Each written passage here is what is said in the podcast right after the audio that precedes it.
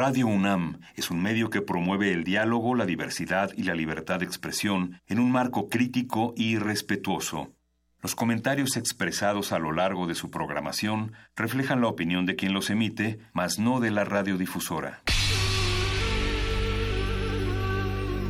Por siglos nos hemos hecho escuchar.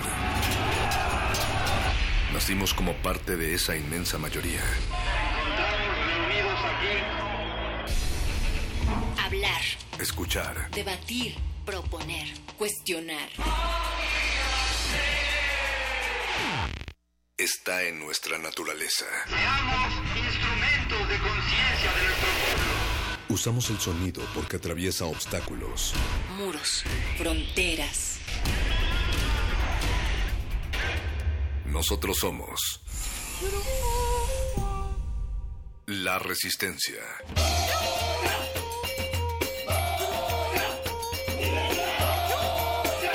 Resistencia modulada. Ya llegaron sus ricos y deliciosos tamales oaxaqueños. Acérquese y pida sus ricos tamales oaxaqueños. Pida sus ricos y deliciosos. Escándalo, todo es escándalo, todo se conjuga con el ruido, con la fiesta, con excesivo sonido tal vez y nos deambulan por las orejas incontables fonemas aturdidos, unos con sabor a cielo, otros con ardor a olvido. Resistencia, no te olvides que somos oído y tu voz no es ningún ruido para nosotros. Por eso, esta semana te estamos preguntando ¿Qué ruidos te perturban más? Nos lo puedes contestar a través de nuestra encuesta que tenemos colocada en Twitter en arroba R modulada o también nos lo puedes decir por medio de unos, mensajitos de audio a nuestro WhatsApp en el 55 47 76 09 81. Mi nombre es Natalia Luna, a nombre de toda la resistencia esta noche. No solamente les llevamos tamales, sino sonidos también bien sabrosos que esta noche extiende desde las 8 hasta las 11 de la noche. Y fíjense, ahorita nos han estado contestando en esta encuesta que les digo que lanzó la resistencia que hay un porcentaje muy alto, el mayor, que encuentra el sonido más perturbador en el tránsito vehicular. Un 52% dice esto, después el 24% música del vecino, 19% construcciones y un 5% multitudes. Quienes solamente hacen ruido en mis orejas son la producción del otro lado del cristal. Esta noche está Oscar Sánchez, el Voice, la voz más silenciosa en la producción ejecutiva. También el señor Agustín Mulia en la operación de estos controles. A cuatro planos de distancia sonora, porque hay dos cristales de cada lado de la cabina, está Alba Martínez en la continuidad. Y bueno, pues así nos vamos con ustedes hasta las 11 de la noche. Les decía, hoy es noche también de Muerde Lenguas, el modernísimo y también un playlist. Ayer estábamos platicando respecto a este tema con Jimena de Gortari en las diferenciaciones también del ruido o sonido, cómo los espacios están construidos para que resuenen o a veces solamente para estarlos aislando, pero sin duda es parte de lo que las disciplinas arquitectónicas tendrían también que estar atendiendo. Y saben, hace unos días se murió mi tortuga Mayo, que apenas tenía 10 años de edad, y tenía un filtro de agua que hacía cascada y siempre estaba, así todo el tiempo estaba sonando cuando caía el agua, muy pesada y en las noches sentía que me despertaba, algunas veces, ¿no? Yo decía, creo que es el agua lo que me está despertando. Y, y fue hasta que tuve que desconectar el filtro cuando murió Mayo que se hizo como un enorme y abismal silencio. Y ahora siento que escucho ese silencio todo el tiempo. Y como no hay una medida física entre el ruido y el sonido, pues no sé si el agua que oía caer era ruido o precisamente sonido. Ya llegaron sus ricos y deliciosos tamales oaxaqueños. Acérquese Arquine, revista de urbanismo, ciudad y arquitectura, trae para ti los mejores contenidos sobre la cultura arquitectónica contemporánea. Resistencia modulada y Arquine te dan las claves de esta urbe. Arquine.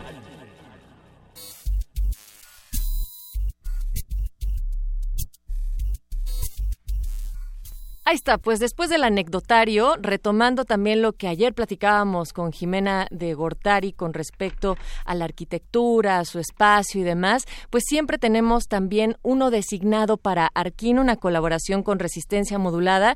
Y hoy nos da mucho gusto enlazarnos vía telefónica con Andrea Griborio, porque va a haber una venta de verano con las novedades editoriales el primero de septiembre de Arquine. Hola Andrea, ¿cómo estás? Hola Natalia, ¿cómo estás? Y un saludo para todos los que nos están escuchando. Gracias, pues queremos que le compartas a toda la resistencia cómo es que va a estar esta venta nocturna, porque bueno, Arquine tiene un amplio trabajo en publicaciones, pero también en la posibilidad de que sean muy diversos los temas que tienen como eje transversal, por así decirlo, la arquitectura, el espacio público. Sí, así es. Mira, como, bueno, como ya tú misma mencionabas, Arquine pues es sin duda esa plataforma de construcción, de cultura arquitectónica, de construcción de contenidos que, que giran en torno a la arquitectura y pues la arquitectura va mucho más allá de esos espacios que, diseñamos o de las casas bonitas. Finalmente es ese esa capacidad o eso que nos enseñan a, los arquitectos o que o que intentan enseñarnos de realmente poder construir espacios en los que vamos a habitar cuando hablamos de espacios habitar, pues está el espacio público, está desde las sillas donde nos sentamos, que eso es ya más diseño industrial, diseño de mobiliario, pero también como todas estas piezas, las casas, los edificios culturales, los hospitales, los espacios públicos, banquetas, este, autopistas, etcétera, como todas esas piezas que construyen el espacio que habitamos se articulan para hacer mejores ciudades y mejor arquitectura. Y ustedes tienen un montón de libros al respecto. A mí me llama la atención que hay desde cosas rarísimas. Eh, que van a encontrar desde, estaba viendo que los precios están tan accesibles desde los 50 pesitos y de ahí para arriba, pero, por ejemplo, si me permites, Andrea, estaba viendo que tienen también lo, lo clásico y lo básico que uno entiende como la referencia arquitectónica como de Teodoro González de León en su obra reunida en la tercera edición. Así es, mira, la venta de verano es un, es, un evento donde ahora sí que abrimos las puertas de nuestra casa, de nuestro garage, para ser más precisos, y pasamos todo un día, es el sábado primero de septiembre, de 11 de la mañana a 8 de la noche, pues ahora sí que botamos la casa por la ventana, los invitamos a que vengan y, y a compartir esas publicaciones que hacemos. Actualmente Arquine es la primera editorial en español de arquitectura en el mundo, los que más hacemos libros de arquitectura en el mundo y nuestros libros son principalmente de arquitectos o de arquitectura mexicana. También tenemos de arquitectos colombianos, chilenos, pero en, ahora sí que en español ahora pueden encontrar, pues si no es lo que quieran, si no está lo que están buscando, nos dicen y vemos cómo lo hacemos para el próximo año. Oye, Andrea, ¿y cuáles serían algunos highlights, por así llamarle, de las publicaciones que ustedes van a estar ofreciendo en esta venta de verano? Mira, yo siempre digo que todos nuestros libros, cada uno es un proyecto en sí mismo y son y, pues responden también a esta arquitectura que muestran o a estos a estos proyectos que muestran, pero por ejemplo el libro Radical, 50 arquitecturas latinoamericanas, es sin duda un proyecto muy bonito porque pues de entrada reúne 50 proyectos de arquitectura hechos después de la crisis del 2008 que afectó pues a todo el mundo, del 2010 al 2015. Estos proyectos son todos públicos, proyectos de uso colectivo, proyectos donde las comunidades participan. Entonces es un libro sin duda donde pues empezar a entender la arquitectura no como ese ese elemento de lujo o esa cosa que a lo que nadie o muy poca gente tiene acceso, sino empezar a ver cómo también se pueden construir grandes espacios arquitectónicos con pocos recursos, con mucha imaginación, con mucho ingenio y obviamente de la mano de arquitectos que de gran experiencia. Ese libro sin duda es uno de los más importantes, pero también tenemos novedades como el nuevo libro del proyecto del Centro Cultural de Opanzolco, que es un proyecto hecho por productora e Isaac Broy, grandes arquitectos, y que es un centro cultural que está en, Cuernavaca, Morelos. Entonces, tenemos desde libros, monografías de edificios, estos libros colectivos que reúnen 50 o, o 100 arquitectos de distinta índole, de distintos lugares, o libros, como bien mencionabas hace un ratito, más históricos, como puede ser pues las obras más importantes de Mario Pani o de Pedro Ramírez Vázquez, los grandes constructores de la de la modernidad mexicana o de Teodoro González de León, que sin duda son esos grandes referentes de la arquitectura que todos los que habitamos ciudades como pues como la Ciudad de México o como otras ciudades importantes del país reconocemos. No sé, la guía Legorreta, que es un libro chiquito, fantástico, que te permite recorrer la ciudad eh, identificando esos edificios singulares de grandes arquitectos como lo es Ricardo Legorreta, como lo fue Ricardo Legorreta. Y hay unos títulos que incluso para las personas que no estamos tan vinculadas con la arquitectura, pues llaman la atención como arquitectura es un deporte de combate, eh, lo mejor de la arquitectura mexicana, eh, entre muchas otras también Geritz, ¿no? Una guía para, para también entender su obra. No sé, hay un montón de cosas que me están llamando la atención en los títulos que ustedes de hecho tienen colocados en la página de Arquine. Así es, en la página pueden encontrar también los precios que, como decía hace un rato, pues ahora sí que están desde muy económicos hasta otros. Todos están muy económicos, solo que pues algunos tienen muchísimo más descuento, pero hay cosas también como el de la arquitectura es un deporte de combate, es un libro, por ejemplo, súper eh, rico de leer, es un libro de textos, pero que te, te ayuda a entender un poco para qué sirve la arquitectura, ¿no? O sea, no, no son libros solamente para arquitectos.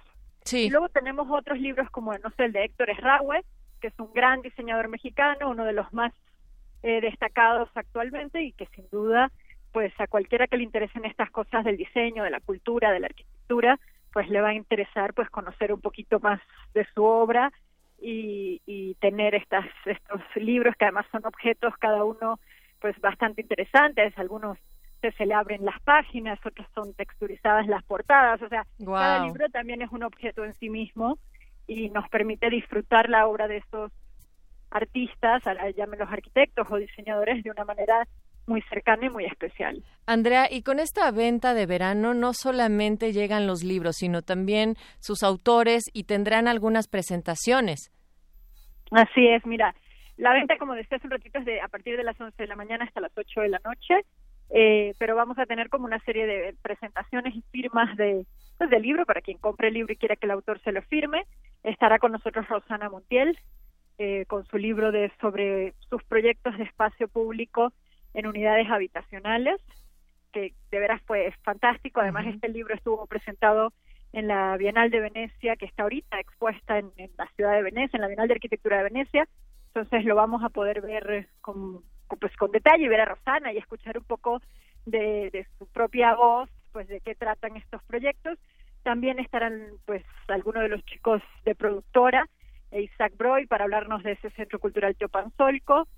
Eh, y tendremos también, por ejemplo, a Miquel Adrià y aquí su servidora, contándoles un poquito la experiencia de Radical y muchas más sorpresas, otras firmas, otros autores que estarán pasando por ahí durante el día.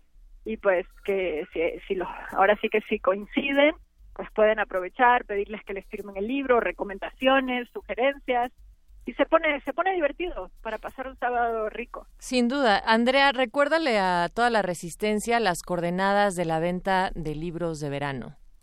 Pues estaremos en Arquine, justamente en nuestro en el estacionamiento de donde están ubicadas nuestras oficinas, que eso es en la calle Campeche, número 300, eh, que es Campeche esquina con Culiacán, en la colonia Condesa.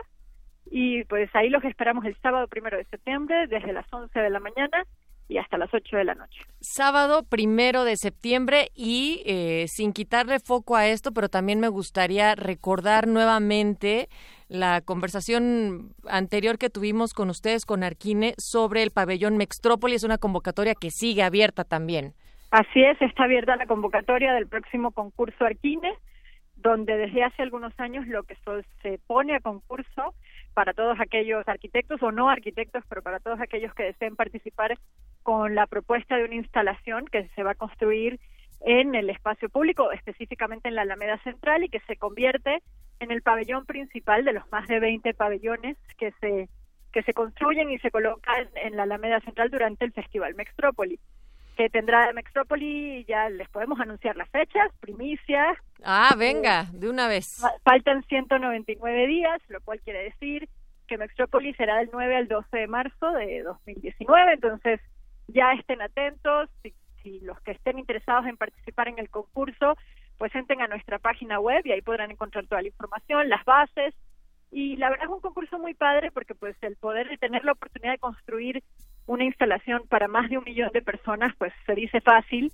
pero pues es la cantidad de gente que transita la Alameda eh, durante los días que está la pieza expuesta. Es, es una gran oportunidad, no necesitan ser arquitectos con cédula profesional ni egresados, tampoco necesitan ser mexicanos, o sea, no sé, si nos están escuchando extranjeros o gente de afuera, pues pueden ser equipos mixtos, puede ser equipos, eh, es un concurso internacional abierto, entonces pues échenle ganas, participen y, y, eh, envíen su propuesta. Ahí está toda la información en www.arquine.com. Te agradecemos mucho, Andrea Griborio, por tanto la invitación para la venta de verano de libros, que será el primero de septiembre ahí en las instalaciones, en el garage de Arquine, y después también que se echen un clavado para ver toda la información con Mextrópoli 19, 2019, que ya, ya nos dijeron que va a ser del 9 al 12 de marzo. Muchas gracias, Andrea.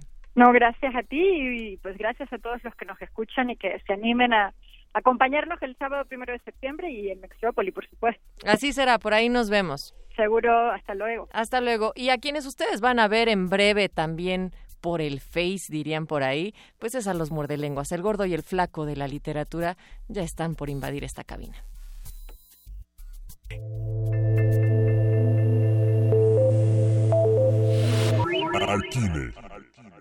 Resistencia modulada.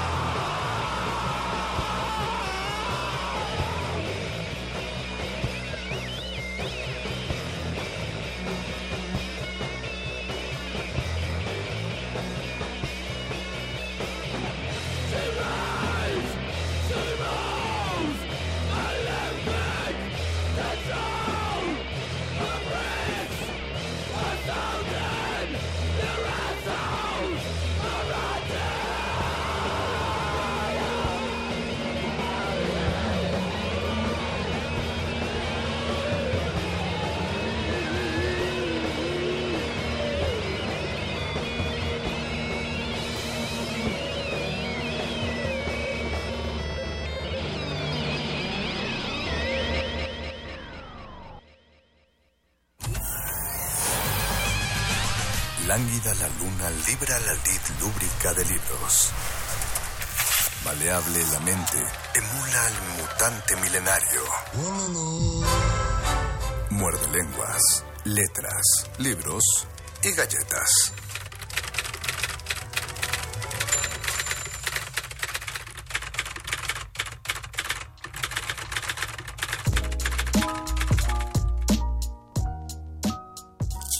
Muerde lengua. Muerde lengua.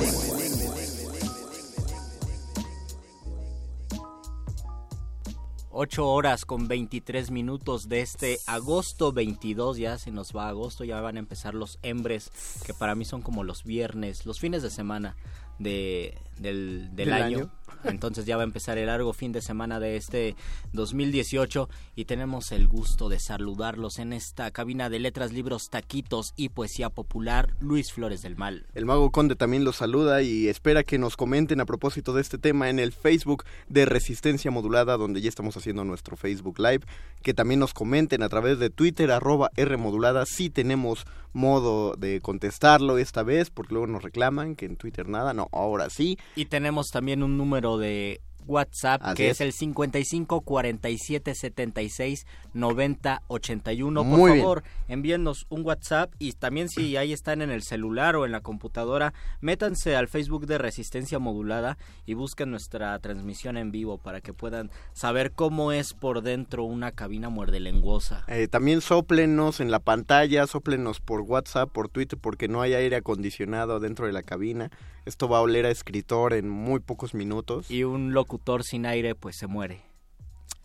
un locutor sin aire no es nada, no tiene voz. Qué bonito, y queremos saber cuáles son sus poemas populares. ¿Qué opinan de la polémica sobre la poesía popular, la poesía culta y la manera en que de repente pareciera que se discriminan las expresiones populares o se piensa que son menores frente a las expresiones cultas. Esta polémica existe en todos los rangos, existe en todas las disciplinas artísticas, incluso en cuestiones científicas como pensar en los curanderos y en los y en los médicos o la, la cuestión de la ciencia y los saberes populares y la manera en que después se en que muchas veces se menosprecia. ¿Ustedes qué piensan? ¿Si existe esta distancia entre poesía culta o poesía popular o es parte de una gran eh, tradición que puede ser oral o, escrita? Tú que estás más en contacto con la poesía actualmente, ¿el debate sigue? Porque yo sé que el debate se puede llevar a cabo entre si hablamos de poesía popular de otros siglos, por así decir, ¿no? Contra poesía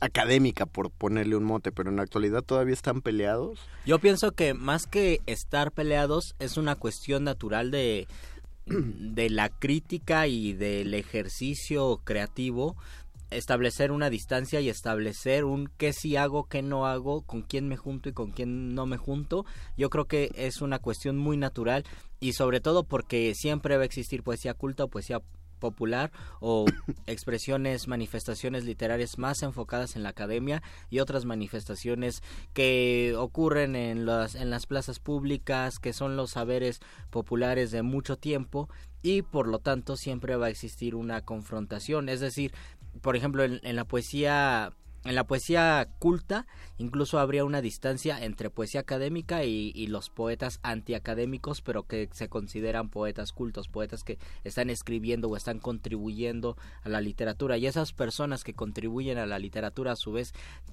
pintan su raya con los poetas populares, es decir, si se escribe, por ejemplo, con formas de versificación regular, con metro, con rima, dicen, ah, es que eres un poeta del pueblo que le gusta practicar esas cosas, ¿no? No estás, no estás siendo parte de, de la experimentación o algo así. Yo creo que hay que, hay que guardar una justa proporción dentro de todo.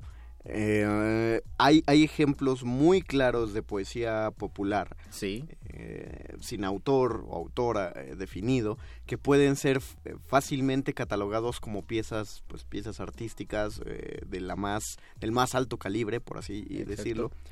sí, sí lo hay, pero también creo que se está llegando, o, en muchos casos se lleva al extremo, se, se super santifica lo popular y entonces ya se considera que algo solo por ser popular ya debe ser considerado como a, la misma altura.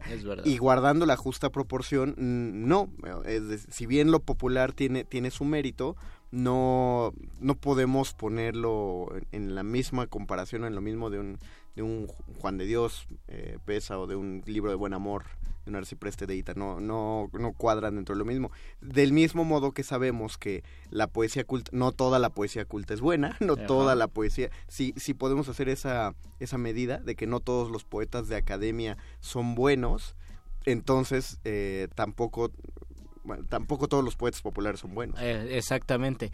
Es decir, en, en, en, cuestiones populares ocultas siempre vamos a tener que aprender a separar lo que nos gusta, lo que no nos gusta, lo que es estéticamente impresionante y eso sobrevive muchísimo tiempo. Yo ahora estoy pensando en La Llorona porque ayer sentía que se casi se me aparecía. Llegué muy tarde a mi casa.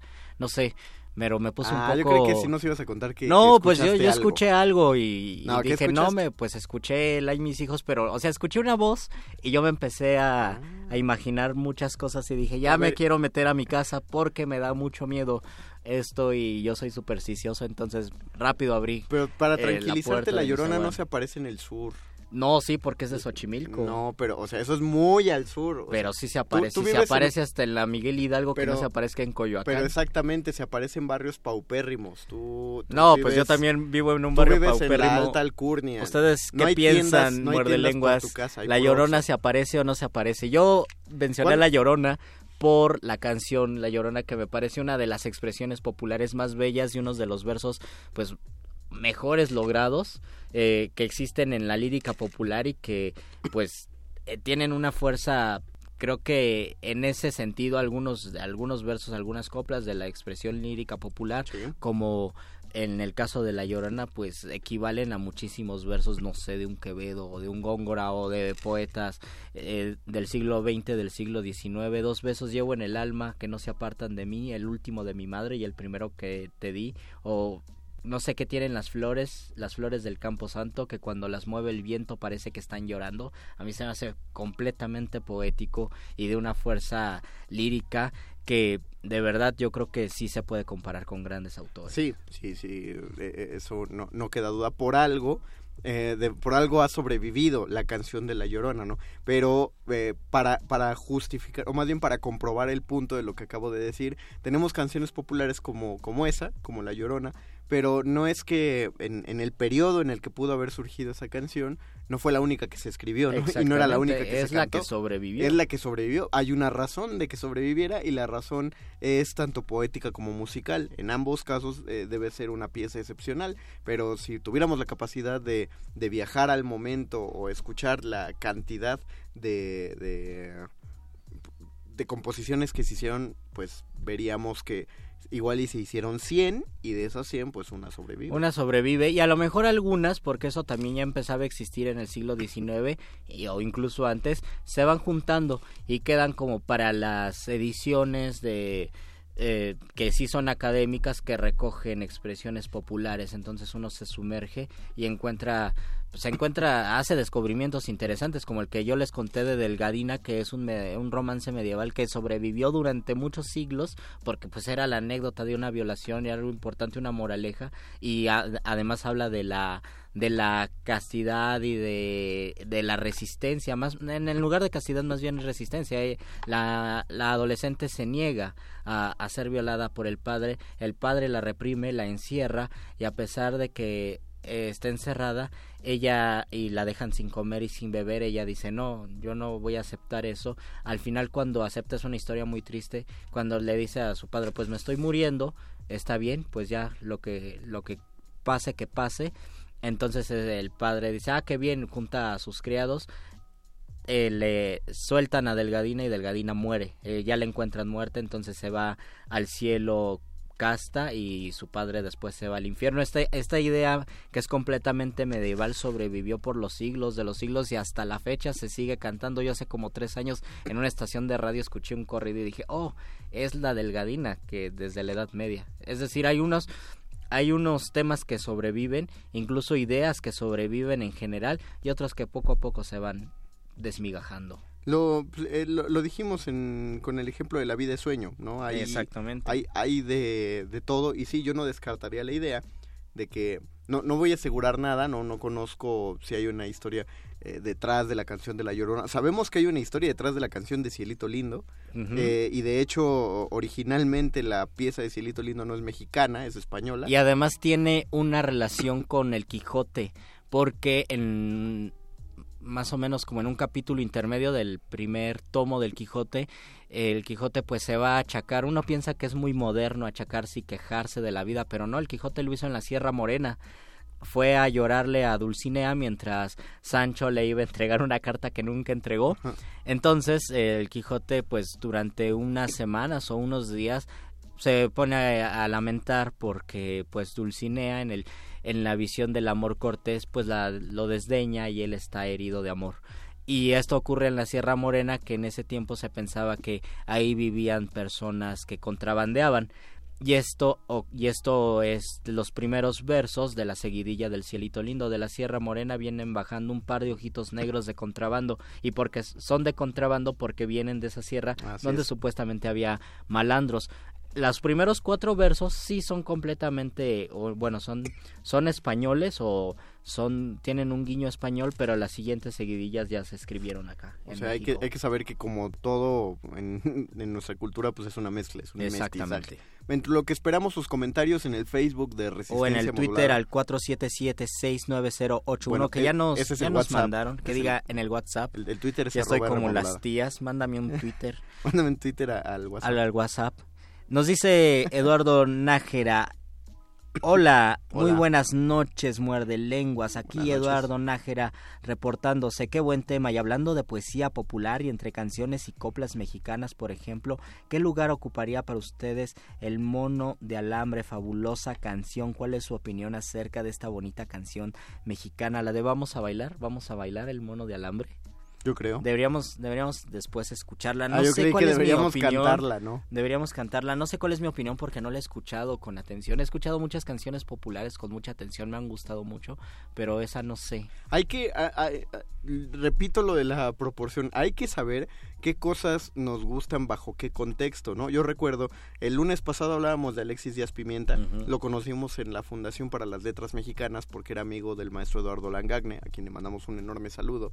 Eh, y el maestro Langagne llevaba a varios repentistas a la fundación. Uno de ellos era Emiliano Sardiña. Que es otro repentista cubano. Un repentista es un improvisador. veracruzano. No, era cubano. Era cubano. Emiliano era cubano. Eh, ajá, era cubano. Bueno, eh, él, fue y eh, improvisaba décimas enteras, le dábamos un pie forzado y él improvisaba una décima. Los otros nueve versos los, él los improvisaba.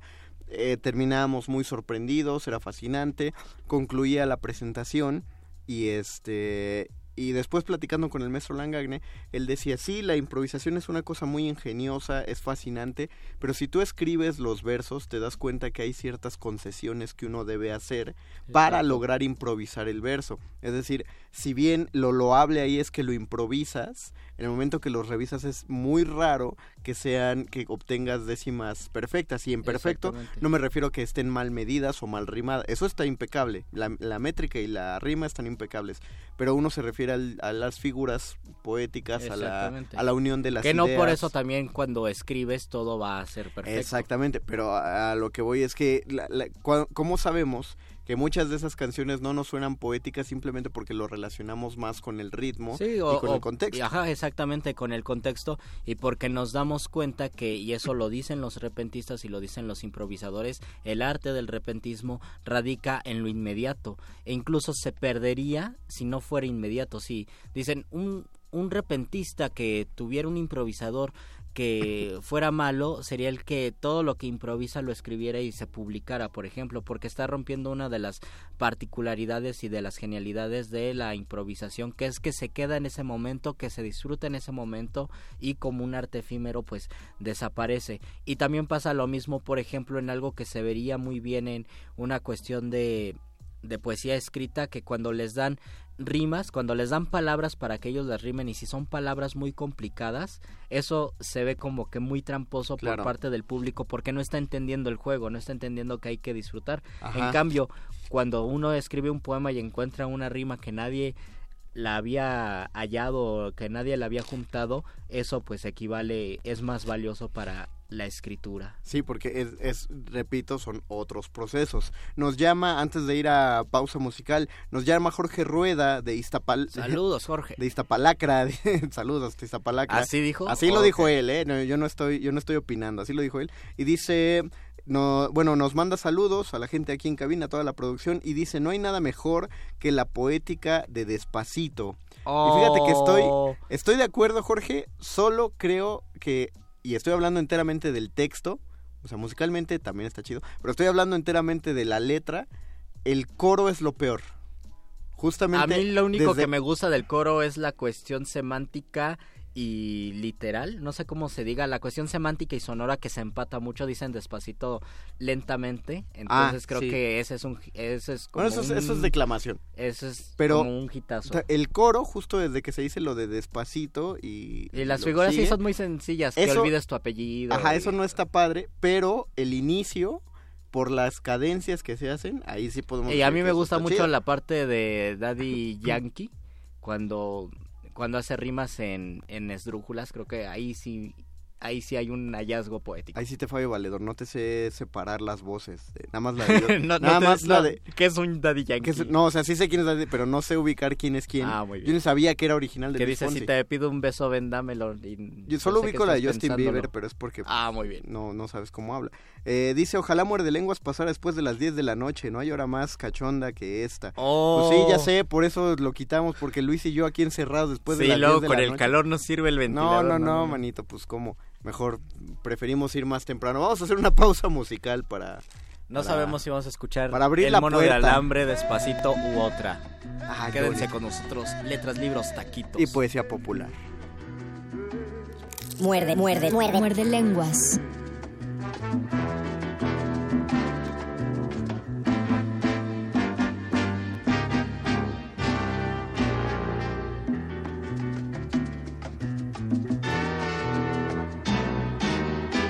Regresa un hombre en silencio de su trabajo cansado. Su paso no lleva prisa, su sombra nunca lo alcanza. No espera el barrio de siempre con el farol en la esquina. Con la basura ya enfrente y el ruido de la cantina. Pablo Pueblo llega hasta el zaguán oscuro vuelve a ver las paredes con las viejas papeletas que prometían futuros en lides politiqueras y en su cara se dibuja la decepción de la espera. Pablo Pueblo, hijo del grito y la calle, de la miseria y del hambre del callejón y la pena. Pablo Pueblo, su alimento es la esperanza, paso no lleva prisa, su sombra nunca lo alcanza.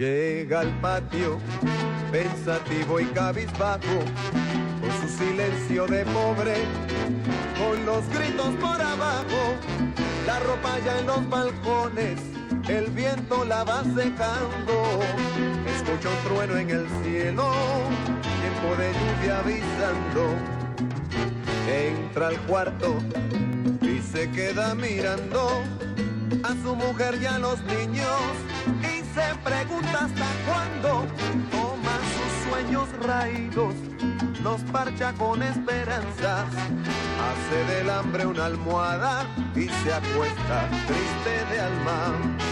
Pablo Pueblo, hijo del grito y la calle, de la miseria y del hambre, del callejón y la pena.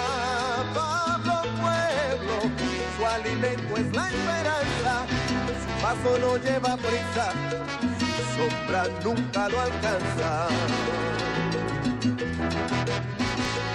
Pablo Pueblo,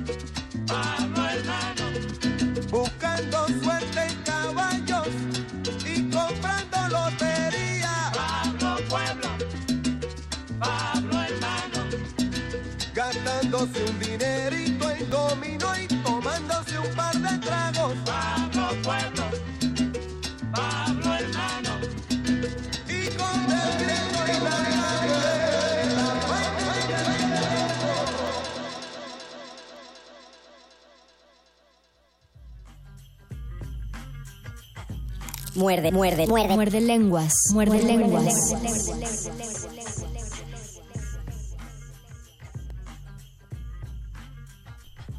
Escuchamos a Rubén Blades con Pablo Pueblo y regresamos a este Muerde Lenguas de Letras, Libros, Taquitos. Y poesía popular. Nos mandan muchos saludos por el Facebook, nuestras 500 Como personas cuatro. que ya se conectaron. Chorro. Más o menos cuatro, no menos. Eh, Como cinco. ¿Tres? ¿Cinco? Sí, eso es verdad. No menos cinco. Pero Nos nos- dice no- María Salas, hola muchachos, Maya Esquivel nos Hola. manda un poemoji de corazoncitos y Gustavo Álvarez dice, a mí me gustan los versos poéticos que cita Willy Colón en su canción gitana. Todo Willy Colón es digno de estudiarse eh, como poesía popular, como juglar de su género. Y no lo estoy exagerando porque hay, hay historias detrás de sus historias y una de las más sonadas es cuando hace la canción de Estrella de Televisión. ¿Por qué? ¿Cuál, qué- ¿Cuál es la historia? No te, eh, o sea, si ubicas la de Sí. Estrella de Televisión, ¿no? Sí. Se cuenta que se la compuso a Laura León. Oh, no puede ser. Y, y, pues se cuenta de una manera, de un secreto muy, muy a voces. Lo que no se cuenta es por qué, que cuál fue ahí el, el asuntillo que Willy Colón y Laura de León tuvieron ahí que ver, pero pues que se lo... Pero ¿cuál Quizás solo le caía mal. Pero hay un chisme o nada más. Pero es lo que te para- estoy diciendo, que no hay una historia que Ah, se sepa de ya, que ya, hay ya, detrás. Nada más es Pero eso se y- sabe que se la compuso a ella. Imagínate lo que tú quieras, así. O sea, que cada quien saque sus conclusiones, más o menos. Eh, sí, Luisito. Yo, yo pienso eso, no, No, sé. sí, o sea, es, eh, es una historia eh, que... Pues sí, eh, fue como una denuncia hacia ella. No sabemos pues de dónde salió como el encono que, tenía, Ah, pero ya, ya, sí, ya. ahí está la ahí está la cosa, está dejada, pero es es metareferencial, pues es mucho más bonito si te sabes esta anécdota ya una vez que vuelves a escuchar una y otra vez la no, pues yo no letra. sé si ya lo podría escuchar Pero, eh, eh, así. pero es otra de las cosas bonitas de Willy Colón. Uno no le presta mucha atención a la letra porque la música es buenísima y entonces uno está uno está bailando, uno está viendo bailar a la cuando gente. encuentras, cuando vas desentrañando las letras como, como nos dice nuestro, ahorita te digo cómo se llama, como nos dice nuestro muerde escucha Gustavo Álvarez, eh, cuando vas eh, poniendo atención a, la- a las letras pues te encuentras cosas muy interesantes como por ejemplo que Willy Colón cita a Gustavo Adolfo Becker que yo creo que sí es común, eh, hay canciones en, en España donde lo citan más o menos seguido, pero de este lado del charco casi no se cita y Willy Colón lo hace. Y también otra cosa importante de Willy Colón es que muchas canciones de la música popular brasileña, Willy Colón las salsificó. Hay una que es Ah. genial que se llama, en español se llama Mi Sueño, que es una de las canciones, a, a mí me gusta con mayor valor lírico en, en el repertorio de Willy Colón. Y la original es un samba escrito como, no sé, por un autor que es 10 años mayor o 20 años mayor que Willy Colón. Y él, lo que hace Willy Colón, hace una reescritura, conserva mucho de, de la canción, pero también le mete muchísima de su lírica. ¿Tienes tienes idea, bueno, tienes a la mano en tu cabeza por ahí cuál es el verso de, de Becker que Sí, sí, las palabras son del aire y van al aire, mis lágrimas son agua y van al mar. Cuando el amor se muere, sabes chiquita a dónde va, dice, dice Willy Colón. Y más o menos el, los versos de Becker son igual. Al, al final creo que Becker dice, sabes a dónde van, pero ahí le mete, Sí. sabes chiquita a dónde van. No, o sea, la, la referencia es clara, pues no, no tiene por qué respetarla tan, tan clónicamente. Y nos dice, nos manda saludos Arellano Bong. Hola, y Arellano Bong. Orlando Anaya nos dice, esa canción, la de Vico C, igual me latía cuando... Ah, es que es que en el contenido adicional del DVD de Muerde Lenguas de esta noche, o sea, lo que estábamos platicando fuera del aire, Luisito me estaba instruyendo porque yo Yo sí me perdí completamente de, ese dato, pero cuéntales de, lo que contabas de Vicosé. En, mientras nosotros, eh, ustedes escuchaban esta salsita de Rubén Blades, hablábamos sobre las canciones que cuentan historias. Salió una polémica sobre el taxi de Arjona. Yo defendí que era una buena historia. Eh, Conde, con muchísimas más razones y argumentos, dijo que no. Y después yo le conté sobre el rap de Vico C, que fue de los primeros raps en español, donde habla sobre una separación y le está hablando a su interlocutora. Al final, perdón por el spoiler, resulta que está muerta y todo lo que le está diciendo en la canción se lo está diciendo ante la tumba de esta mujer. Si querían oír a Luisito rapeándolo, se lo perdí. Tienen que ir al video de Facebook porque habíamos hecho... Dejémoslo como, como, contenido adicional. No, nada, nada más mencioné algunos de los versos de Vico C. Y a mí me parece conmovedora esa historia. Y después eh, mencionamos otra historia que también es bien importante en cuestiones métricas. Que es un corrido que se llama Las dos monjas del grupo, no me acuerdo cómo se llama. El grupo que la canta no recuerdo, el, corrido se llama Las dos monjas. lo busco mientras, mientras yo les cuento la historia. Trata de la historia de dos mujeres que trafican marihuana y cocaína y se visten de monjas para trasladar la, trasladar la droga de un estado a otro. Eh, mientras van, dicen, vamos a disfrazar la marihuana de té, de tecitos para los huerfanitos y de leche en polvo eh, también para los huerfanitos y así no nos van a decir nada, somos monjas. Los detienen los federales, las detienen los federales y les dicen a dónde van. Dicen, no, pues vamos a llevarlos al orfanato, son tecitos y leche en polvo.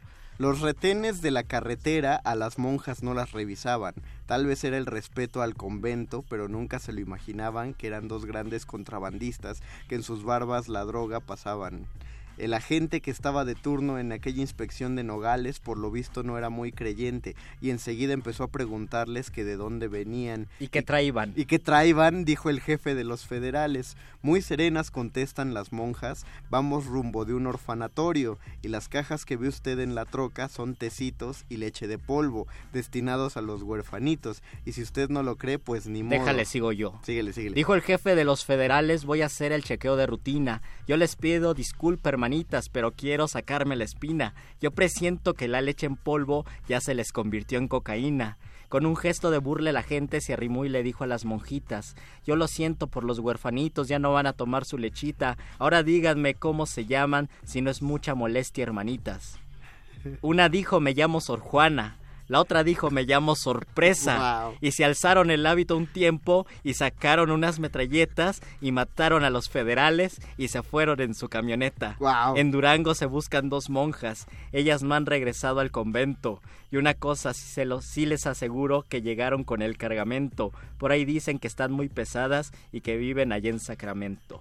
Órale. A mí se me hace una de las historias con más gracia y también con mucho contexto. Pensar en Sor Juana, sorpresa, con muchísima lucidez o con muchísimo juego poético. Te sabes muchas canciones con historias. Este es de Grupo Exterminador. Grupo Exterminador. A mí me encanta. Nos saluda también Mariana Baltasar. Y con este saludo de Mariana Baltasar y con esta poesía pura de Grupo Exterminadores. Ya hacía falta leer algo de poesía. Sí, ya. De, de, este calibre, además. De este calibre. De Qué bonito. Y con eso queda convocado nuestro, nuestro poeta que todo lo sabe y todo lo canta. Y todo lo ha comido y todo lo conoce. El querido doctor Arqueles.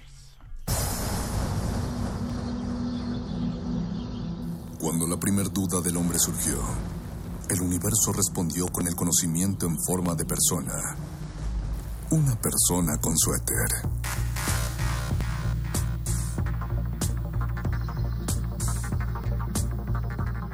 Es la hora de la iluminación con el doctor Arqueles.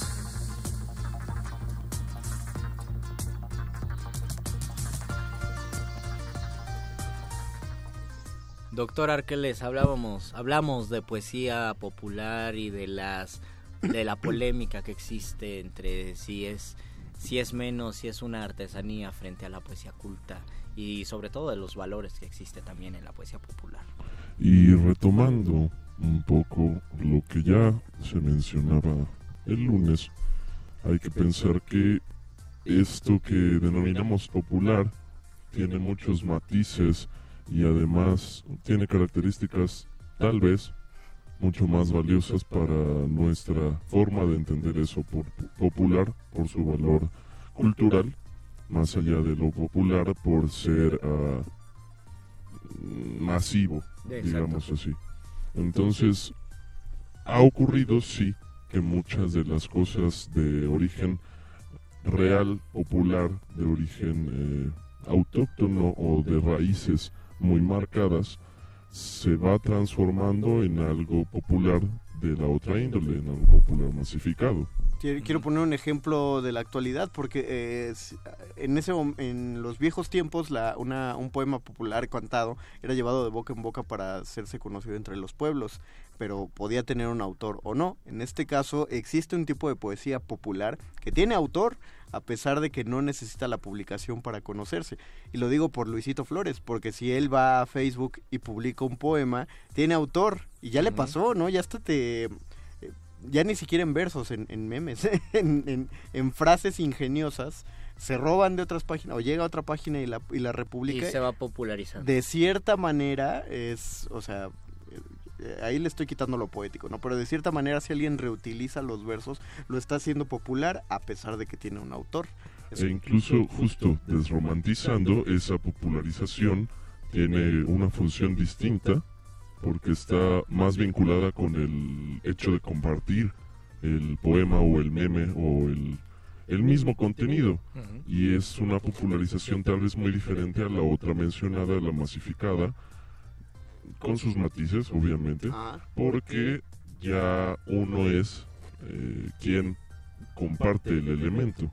Es decir, no nos llega, digamos, vía satélite como pasaba hace 50 años, digamos los Beatles, que llegaron vía satélite, que fueron vistos a nivel mundial vía satélite y así se popularizaron y se masificaron, sino que acá desde una pequeña célula puede generarse esa explosión y esa viralización. Y también por eso tiene diferentes matices o diferentes resonancias a lo que tenía hace 50 años o a lo que tenía hace 100 años cualquier tipo de expresión popular. Es decir, ahora podemos hacer mame, podemos hacer un meme de eh, un poema, si se nos ocurre alguna frase ingeniosa, eso va a comenzar a circular y se vuelve masivo, se reinterpreta, se recrea, se discute de eso y a las dos semanas pierde completamente el brillo y antes, hace 200 años, ese proceso podía ser un poco más largo. Yo, no, yo creo que... Ah, por lo que sea, al menos de teatro, eh, lo viral fluía igual con esa misma velocidad. Con rapidez de dos, tres días. Pues de las obras de teatro, por eso Lope de Vega... ah, en, cuestiones sí, sí. No, no, era gratuito que escribiera una obra al día, o sea, se montaban las obras cada semana o cada dos semanas, porque pues el estimado de vida era de 20, 40 años, entonces no sabías si ibas a llegar a, ya no digamos a cargar los peregrinos, sí, o sea, a los sino y tantos años ya estabas haciendo ya estaba, Exactamente, entonces pues todo tenía que, todo lo viral tenía que ocurrir más rápido, pero ahí era porque era una necesidad que fuera rápido. Aquí es porque podemos, no, no porque la necesitemos. Y ahí es donde tal vez habría una serie de discusiones sobre ese valor y sobre ese proceso mismo de publicar, compartir y hacer viral algo. Que también existe un tipo de necesidad, bueno, no es necesidad, de afán y de eh, aprehensión eh, financiera, económica, decir, ah, pues tú eres youtuber, puedes escribir un libro, se va a vender muchísimo, eres popular, entonces si haces ese libro, en tres días va a explotar. O tú eres cantante, saca un nuevo video cada, cada 15 días y vamos a hacer dinero de aquí. Eso también es otra manera de serlo popular, que sí se parece un poco en ese sentido a lo de Lope de Vega, porque también se buscaba ese entretenimiento y pues no sé ese cambio, no sé si monetario en ese tiempo, pero sí había como una finalidad de lo literario. Guardando la justa proporción, sí, porque, porque Lope de Vega es un caso único, es la misma época, otros autores también generaban teatro, no a la misma velocidad pero y también tenían que hacerlo relativamente rápido. Si escribían dos al año, era muy rápido, pero yo creo que mi recomendación muerde lenguosa de la noche será que busquen en esa en ese portal de series una serie que se llama El Ministerio del Tiempo. El segundo ah. capítulo se trata de unos españoles que viajan en el, al pasado y salvan o hacen cosas en el pasado. Y en el segundo capítulo viajan al siglo XVI y encuentran a Lope de Vega de veintitantos años, 27, 28 años, y lo tienen que salvar para que no se hunda su barco y pueda escribir toda su gran obra literaria. Búsquenla porque es muy divertido ver a un Lope de Vega. Ahora sí, ahora sí me voy a aventar esa serie. Yo daría la mía, pero pues ya se nos acabó el tiempo. Ya se nos acabó no el tengo tiempo. una además. Pero agradecemos a don Agustín Muli en la operación técnica. Agradecemos a Oscar el Voice en la producción. Gracias Alba Martínez en la continuidad. Y pues gracias a todos ustedes que nos sintonizaron en Radio UNAM o por internet. Recuerden por que Live. recuerden las personas que se ganan- ganaron el libro ya pueden pasar Es por cierto. los libros el día de mañana, a partir de mañana. Repíteles el nombre de... Es de- el nombre del libro. Sí, sí. Ah, el libro eh, se llama Lotería del Baladro. Yo lo escribí, entonces yo lo regalé por eso y para festejar los cuatro años de resistencia modulada. Muchísimas gracias a todos los que nos sintonizan. Gracias, doctor Arqueles. Gracias, Mario Conde. Y gracias Luis Flores Romero por tener esta bella voz. Así es. Nos despedimos. Lánguida la luna libra la lid lúbrica de libros. Maleable la mente emula al mutante milenario. Muerde lenguas, letras, libros y galletas.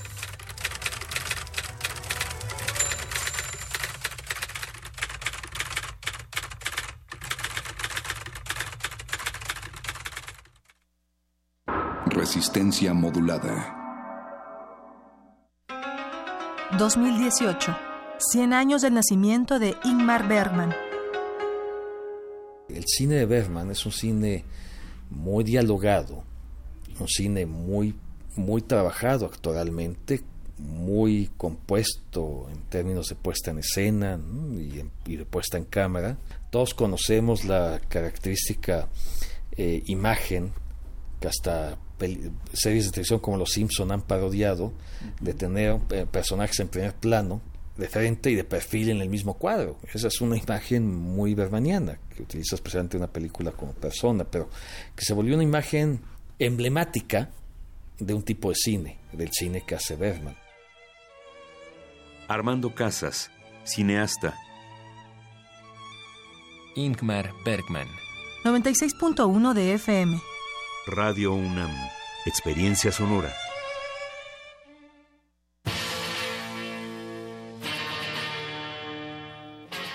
Después de 50 años, cuando despertamos, el rock seguía ahí.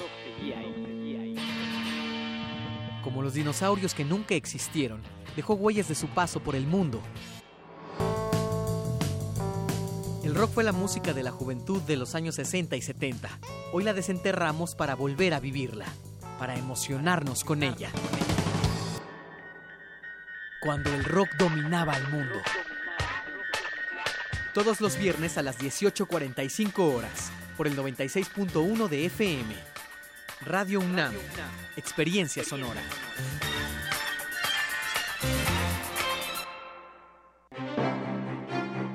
De Arte Moderno invita a la muestra Leonora Carrington Cuentos Mágicos, que desde una perspectiva transdisciplinaria explora las diferentes facetas de la artista.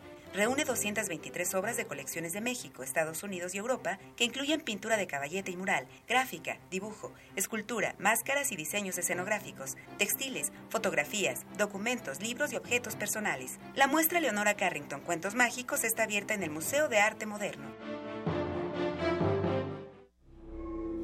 Dicen que si bailas alrededor de una hoguera después de la medianoche en el mes de agosto, Macabro se materializa para protagonizar un aquelarre que durará 13 días y 13 noches en honor a los monstruos cinematográficos que llegarán a las pantallas de la Ciudad de México. Atrévete a realizar este ritual y disfruta de todas las actividades que tenemos preparadas para ti en esta edición pagana. Proyecciones, conferencias y más de 50 invitados. Macabro, decimoséptima edición del Festival Internacional de Cine de Horror de la Ciudad de México. Cineteca Nacional, Casa del Cine, Cinematógrafo del Chopo, Laboratorio Arte Alameda, Museo Archivo de la Fotografía, Biblioteca de México, Circuito de Faros, Teatro de la Ciudad Esperanza Iris. Consulta todos los detalles y actividades en macabro.mx. Resistencia modulada. Aquí queremos un mundo en el que quepan todas las familias, voces, opiniones, mundos. Veo un México de comunidades indígenas. Nos protegemos en muros de cristal para evitar la vigilancia. Si no podemos bailar, entonces no es nuestra resistencia. El modernísimo. Todo es arte,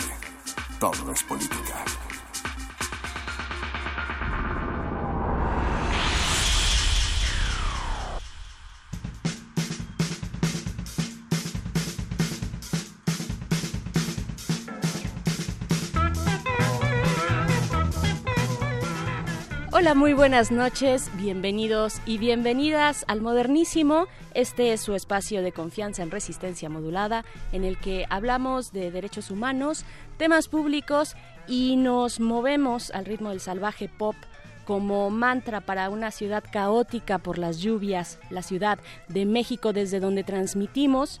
Yo soy Berenice Camacho, la señora Berenjena. Y en los controles se encuentra el señor Agustín Mulia. Alba Martínez, como cada noche, está en la continuidad. Levanta su mano para saludarles dos cristales más allá. Y Oscar Sánchez, el voice, por supuesto, en la producción ejecutiva, como siempre, como cada miércoles por la noche, cuando son las 9.5. Arrancamos esta emisión del modernísimo. Hoy auguro mucha diversión en cabina, con mucho cotorreo feminista, cotorreo feminista del que raspa eh, porque estarán aquí, ya están afuera de cabina, Tamara de Anda, eh, conocida, mejor conocida como Plaqueta, y Andrea Arzuaga, también eh, conocida mejor como Andonela. Ellas son las autoras de un libro maravilloso que se llama Amiga Date Cuenta. Hashtag Amiga Date Cuenta, guía para la, para la vida. es el libro que el Frente Nacional por la Familia no quiere que leamos. Así es que es un libro para chavas que está, la verdad, rompiendo internet y que si tienen un adolescente a su lado, no duden en regalarle, en regalarle este hermoso libro. Y pues además de ese cotorreo feminista, tenemos temas de derechos humanos en la Ciudad de México. Platicaremos con Asheli Ramírez, titular de la Comisión de Derechos Humanos de esta ciudad, pues la semana pasada esta comisión emitió varias recomendaciones a las autoridades. ¿Qué es esto de las recomendaciones? Pues ella nos va a decir. Eh, muchas de estas recomendaciones tienen temas de tortura, pero también otros, otros temas que afectan a comunidades vulnerables. Así es que vénganse ustedes acá a la conversación de esta noche, porque son todos y todas bienvenidos. En redes sociales nos encuentran eh, como arroba R modulada en Twitter, en Facebook Resistencia Modulada. Y pues, oigan, seguimos en el festejo de este cuarto aniversario de la resistencia. El domingo 21 de octubre tendremos nuestro festejo, un picnic de pinchadiscos con otras radios y proyectos aliados. Esto será en el foro al aire libre, bueno, en, el, sí, en el foro al aire libre de Casa del Lago. Y para seguir con este festejo y como siempre aquí en el modernísimo Fieles a la Cumbia, vámonos con algo, con algo que no necesita presentación, pero que va dedicado para todos los barrios de América Latina. El modernísimo.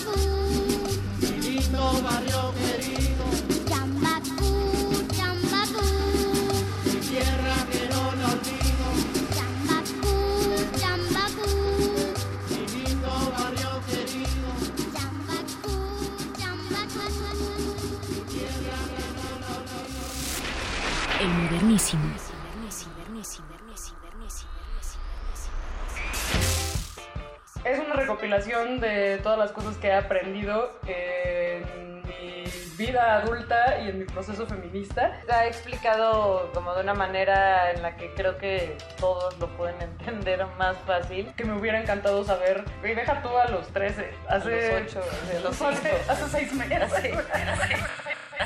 Y no sé en qué momento dije, no, no, no, no, no, a ver, hay que hacer un libro, ya, qué pedo. No puede ser que en 2018 con los internet siga siendo información a la que no acceso, siga habiendo esta clase de tabú y siga habiendo tantos prejuicios en torno a tantos temas. Entonces, como no es justo, las morras lo necesitan y hay que compartir esta información con ellas de forma muy hermosa, con dibujitos y con humor. Por ejemplo, Intec. Ay, Alex Intec súper necesita darse cuenta. Gloria Trevi tenía que darse cuenta. Pero se dio cuenta. Se dio después. cuenta. O tenía un poco tarde, pero se dio cuenta. Y ahora no sé si se tiene que dar cuenta. No pero sale en el libro y se lo queremos dar. Ay, sí, Gloria, muchísimo. Yuya no se tiene que dar cuenta. Yuya nació habiéndose dado cuenta. La UNAM súper se tiene que dar cuenta de los problemas de acoso y violencia sexual que hay en sus instalaciones. Y lo está haciendo muy mal. Tienes que usar brasier a fuerzas. Que sale obligado. El modernísimo. El modernísimo. El modernísimo.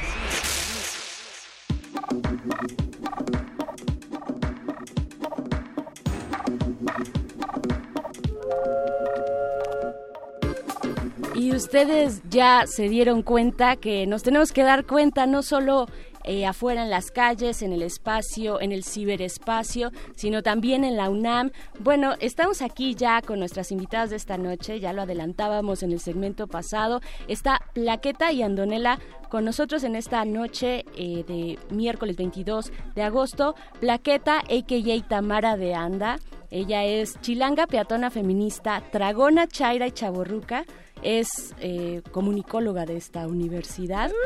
Sí, cómo no. Y su, su camino al estrellato yo lo recuerdo como eh, bloguera, ajá, como bloguera independiente, ¿no? Este, bueno, también en su blog, eh, en el Universal, ¿no? Yo creo que ahí también fue bien importante.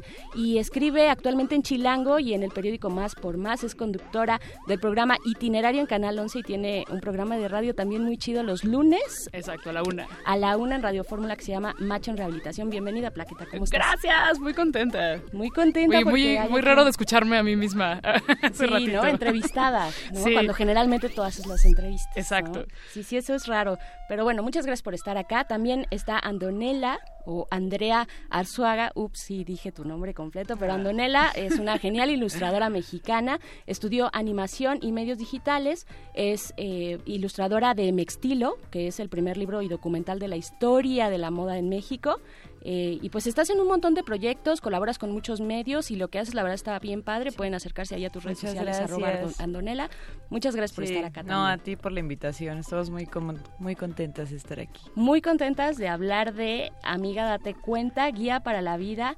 A ver, cuéntenos este libro maravilloso. Primero, ¿cómo fue su feliz encuentro y cómo se dieron cuenta ustedes que la una a la otra podían hacer este juntas este trabajo tan chido que tenemos ahora? Ay, fue muy hermoso. Sí, Ah, pues es que yo justo cuando ¿eh? sí, Fue cuando tres años, ¿no? Sí, cuando salió Mextilo el ah no No, fue no antes. fue una Yo- vez que Tamara me entrevistó para una cápsula. Te, te voy a contar. Sí. Ella Ajá. trabajó en Canal 11, hicimos un reportaje sobre ilustradoras mexicanas que pues tenían un trabajo chingón. Esa curaduría la hizo una servidora y era súper, súper fan del trabajo de Andonela. Eh, así que fuimos a entrevistarte a tu casa y ahí conocí a Rita, tu perrita. Ay, sí. Rita, tu perrita. qué Ay, bien. o sea, eh, y bueno, aparte de que la entrevista estuvo súper chida y me caíste muy bien y dije, quiero que sea mi amiga. Vi que también coleccionabas juguetes y cosas de la basura y cosas extrañas y güey, ahí vi que había una conexión muy chida. Además te ibas a ir a París, entonces te mandé mi, mi lista de recomendaciones de cosas raras de París porque todo el mundo como que va al Louvre, la Torre Eiffel, y no, güey, así que a los barrios como más interesantes y museos raros eh, y pues ya, esa Sí, fue ahí.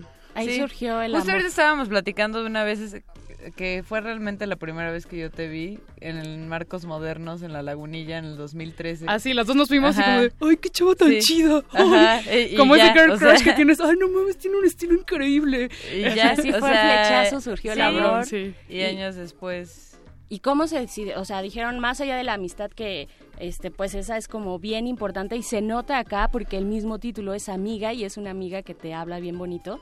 Eh, ¿Cómo entonces llegaron al momento de, ah, pues órale, vámonos a hacer este proyectote que es un libro y que pues ahorita nos van a decir de qué, de qué se trata? Pues yo, eh, bueno, una vez que conocí a Tamara y que dije como, wow, es increíble, hay que ser amigas y Ay, todo sí, eso. yo también cuando, cuando la conocí. Sí. Y yo ustedes, amigas, todos somos tan Sí, felices. que pasaron como un par de años en, en los que yo estuve, ya leía siempre la, eh, la columna de Tamara en, en el Universal y me moría de la risa. Y yo pensaba, es que quiero hacer algo con ella. No sabía qué, pero quería hacer algo con ella. Sobre todo porque, pues sí, pensaba que si colaboraba con alguien más, podía llevar también mis dibujos como a otro nivel y podían ser más, o sea, podía ser más aún más interesante, eh, pues sí, cuando colaboras con alguien los resultados son más increíbles que cuando tú trabajas como en tu burbuja eh, para siempre, ¿no? Claro. Entonces, eh, cuando la segunda vez que me entrevistó, cuando salió Mextilo, el libro, eh, le dije, aproveché en ese momento porque aparte no sabía que ella me iba a entrevistar otra vez. Llegué, Ajá, sorpresa. llegué y dije como, ay, qué chido que te vas a entrevistar. Y saliendo de ahí le dije, oye, hay que, hay que hacer, hay que vernos porque quiero hacer algo contigo. Y ella sí, sí, yo también. Y fue después, hasta la tercera vez que me entrevistaste en tu Exacto, programa, que en fue la Rehabilitación, semana. sí. Ya quedamos a ir a comer, a echarnos una chela y plantear qué íbamos a hacer. Pero yo tenía la idea de hacer un webcómic o una serie de ilustraciones de situaciones, o sea, algo como más digital o... Pues sí, como solo para pasar más independiente, ¿no? Ajá, súper independiente. Ajá. Sí, porque un libro es una cosa bien grande, es una ¿no? chambota. Sí. Y yo ya había detectado, ya traía la idea, como que ya me había dado cuenta que hacía falta un libro que fuera muy feminista y que le hablara a las chavitas de todos estos temas. ¿Y qué son, cuáles son esos temas? O sea, vaya, yo ya me lo eché, ya lo leí, no solo yo, también tengo algunas personas cercanas de tu target, de su target, así como 10, 11 años que lo están amando de verdad, o sea, que son temas que sí era súper necesario sacar a la luz con esta visión, que te hablaran muy neta y que te dijeran, a ver amiga, mira, para, o sea, igual en, en mi momento no pude tener este consejo, pero ahí te va, ¿no? ¿De, qué, ¿De qué trata, amiga? Date cuenta. Pues hicimos como una regresión a la infancia y a la juventud. ¿Cuáles Eran los temas de los que no teníamos información y que tuvimos que darnos cuenta o que obtuvimos esta información ya muy, muy tarde? Y también temas que están como en el aire ahorita, muy en la discusión. Entonces, o sea, los, de, los retro er- eran como el adultismo, la violencia en la escuela, el bullying, eh, sexualidad, masturbación, autoconocimiento, autoexploración del cuerpo, las primeras relaciones, qué pasa cuando te crocheas con alguien, la amistad, cosas así, la menstruación, cosas así como, menstruación, como sí, muy, sí, muy, muy de, de atrás. Y cosas que apenas están hablando como eh, consentimiento, por ejemplo, que es... eh, no puede ser que apenas nos estemos dando cuenta, también las treintonas, de, de un tema tan, tan, tan importante, acoso, desnormalizar el acoso, eh, amor romántico, desmitificar el amor romántico. eh, la identidad del cuerpo, ¿no? Hablan de Ah, claro. gordofobia. Sí, hablan de los cambios físicos eh, de un adolescente, ¿no? Hablan de los pelos. Me parece un tema fundamental en, bueno, Sí, todos, es que, o sea, todos- sí. no sé si se acuerdan, pero para mí la primera vez que me rasuré fue traumático. Fue Sí, horrible. me, me levanté, porque me era un balneario, entonces me levanté como a las 5 de la mañana. Ni siquiera me rasuré porque mi mamá me decía, te van a crecer más Sí. gruesos los pelos. Exacto, entonces me mito. compré una que la crema Pero sí. depiladora que huele asqueroso. 5 de la mañana que te irrita la piel. Es como, ¿por qué tengo que estar pasando por esto? Pero después era la- la- ya en, la, en la secundaria que te buleaban si no te depilabas las piernas. Así sí, como, no. ¿por qué? Y los güeyes con su pelaje, ¿no? Sí, sí, ellos ¿Qué está mostrando, ajá, exacto. Eh, ay, no, horrible. Y entonces llega aquí este pues esta oportunidad y este esta chance de decirle a las chicas, pues démonos cuenta juntas porque efectivamente son temas que están apenas, ¿no? O sea, como que son recientes con esta visión, con esta óptica feminista, ¿no? Tampoco cuando nosotras éramos chavas, chavas, chavas, no estaban obviamente pues en la discusión, ¿no? En las escuelas y así, pero sí sufríamos las consecuencias. ¿no? Claro, o sea, eh, todas las siglas LGBT y más eran temas completamente ajenos. Eh, todavía vivíamos en la, en la época en, ay, pues has de ser puto, o ay, has de ser lesbiana, como si fuera un insulto, machorra, eh, eh, como si fueran insultos, y bueno, de, identidades trans y no binarias, pues ni, ni, se habla, o sea, como que era ni siquiera. la vestida, o sea, como que no puede ser con todos estos prejuicios y estos términos discriminatorios que es, es fundamental entenderlos desde una temprana edad, sobre todo cuando tú sientes que no encajas eh, y no entiendes qué está pasando, necesitas esa información o si le está pasando a tu hermana, a tu amiga, a gente a tu alrededor y tú tienes esa información, es fundamental poder apoyarles. ¿A quién le habla, a quién le habla el libro? O sea, a las chavas adolescentes, a las chicas, a las pre, a las pubertas, prepubers y a quién? Hombres, mujeres, eh, no binarios, ¿a quién? En realidad le habla a cualquier a, cualquier persona que, o sea, creemos que realmente cualquier persona que lo pueda que lo lea puede aprender algo, pero sí lo hicimos pensado a que fuera para chavas adolescentes decía yo al inicio, antes de que ustedes entraran a cabina, que es el libro que el Frente Nacional por la Familia no quiere que lea. no quiere que llegue a las manos de tu familia. Exacto, pero que podría ser bien una guía padrísima, súper cercana y muy amorosa también. Tiene un lenguaje súper amoroso que a mí eso me encantó. O sea, te habla en buena onda, no te estigmatiza, obviamente, ¿no? Te explica las netas ah, en buena onda y te va guiando y cada uno de los recuadritos trae una neta así fabulosa para la vida, pero, eh, pero, pero le sirve a, a todo mundo y yo creo que podría ser casi un apoyo guía de texto para los las chicas y los chicos y las chicas de sexto de primaria, primero de secundaria, por ahí, ¿no? Sí, totalmente. Justo una de las cosas que, que analizamos eh, fue, en realidad, sí, antes y durante y después de, de hacer el libro, es que todos los libros que, se, que había como para adolescentes son horribles, como con gráficas de Excel, con dibujos súper deprimentes, como de PowerPoint de 1995. Y además tienen un tono regañón horrible, lleno de prejuicios, de, o sea, es súper deprimente, o sea, de verdad de que o sea, no te dan ganas de ni siquiera de abrirlo. De abrirlo, de Son son súper heteronormados, son súper fresacentristas, eh, sí, son, son, están como, son súper cerrados. Eh, ay, güey, son, son terribles, son, nos ofende.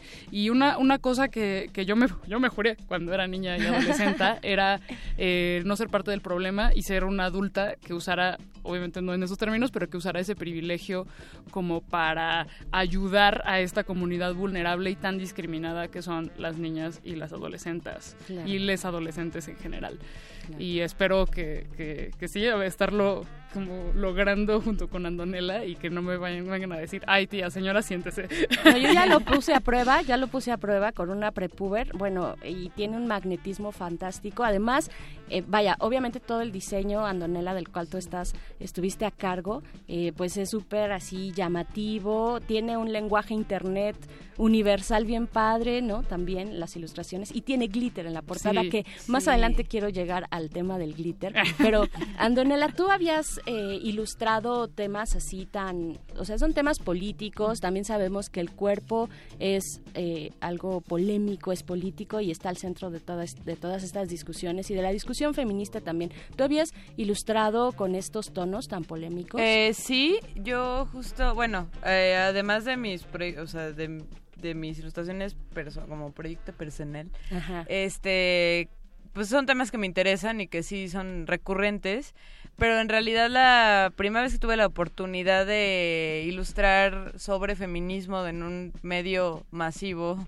fue en Pictoline. Eh, cuando yo entré a trabajar ahí, al principio me tocaban temas pues así de fútbol.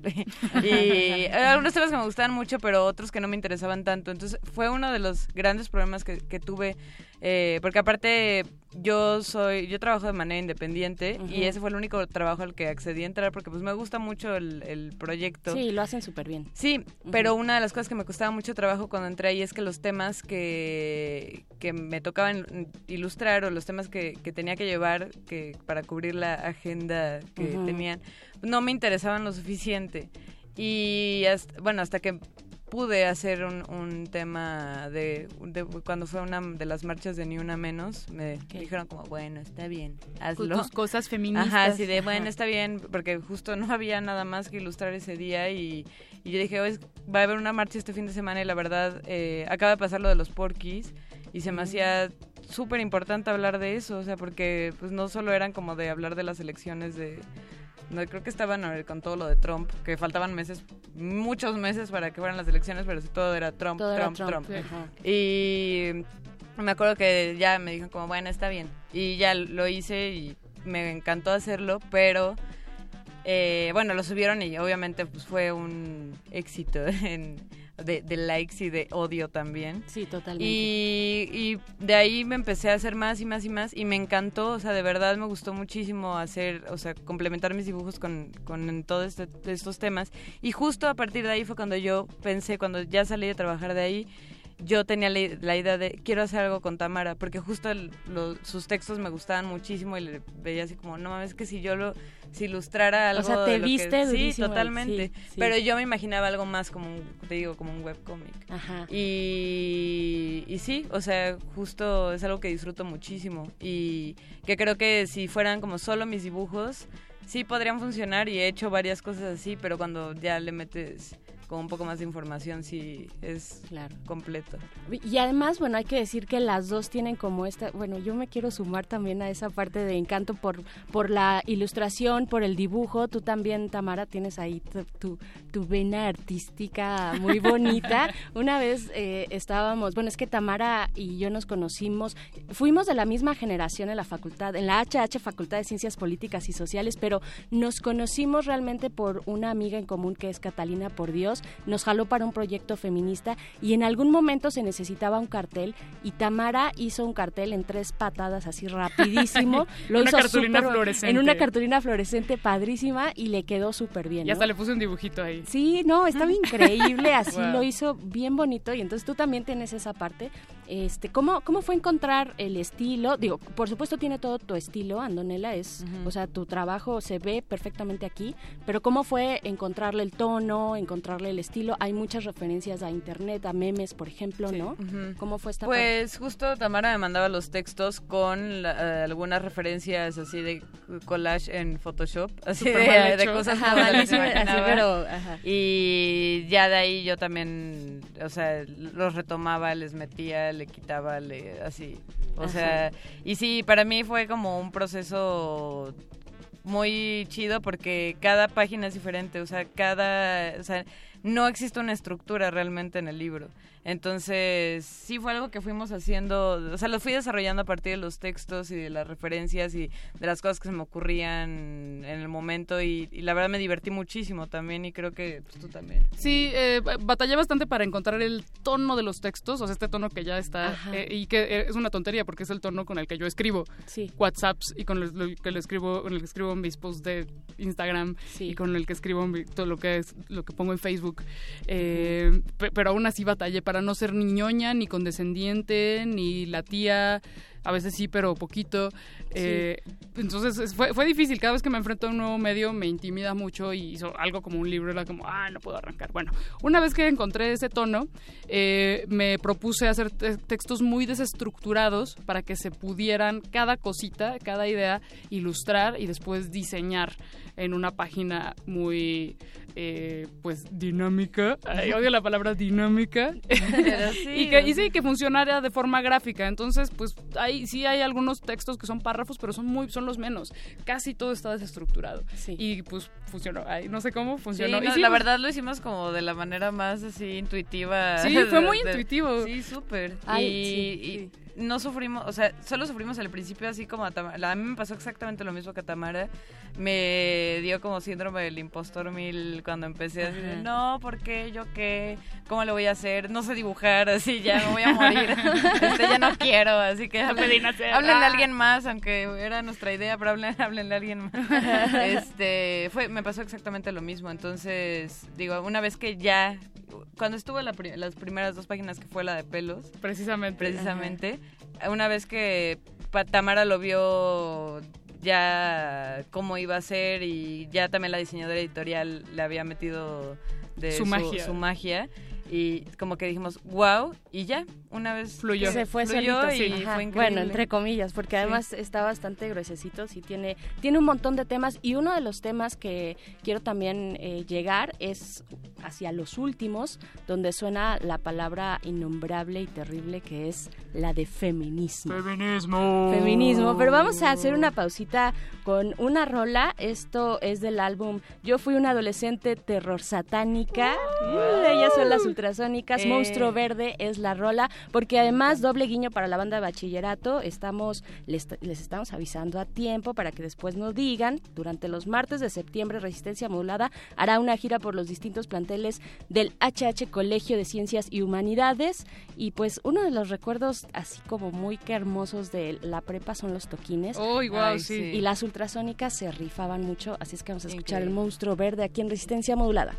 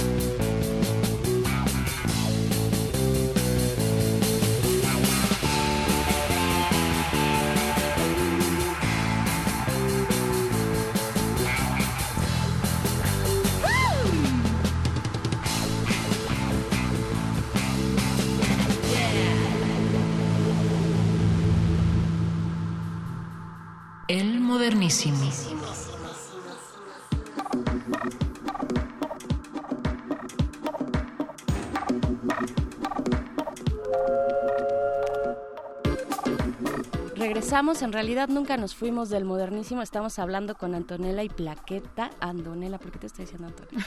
Andonela y Plaqueta de este fantástico libro que se llama Amiga Date Cuenta, hashtag Amiga Date Cuenta, guía para la vida, que tiene una portada fantástica llena de glitter y quería preguntarles si esto es casualidad o no, porque en el mundo feminista, en Feministlán que le dicen, pues hay un serio debate respecto a las eh, corrientes eh, feministas, a las banderas que toman unas y otras feministas, en una discusión tan amplísima como lo es el feminismo, ¿no? O sea, no hay un solo feminismo y hay uno particularmente que se mete con el glitter para desprestigiar a un tipo de feminista. Y entonces cuando yo vi la portada con glitter pensé y dije, ajá, o sea, es un, un poco eh, cachetada con guante blanco o algo por el estilo, reivindicar el glitter en nuestras vidas.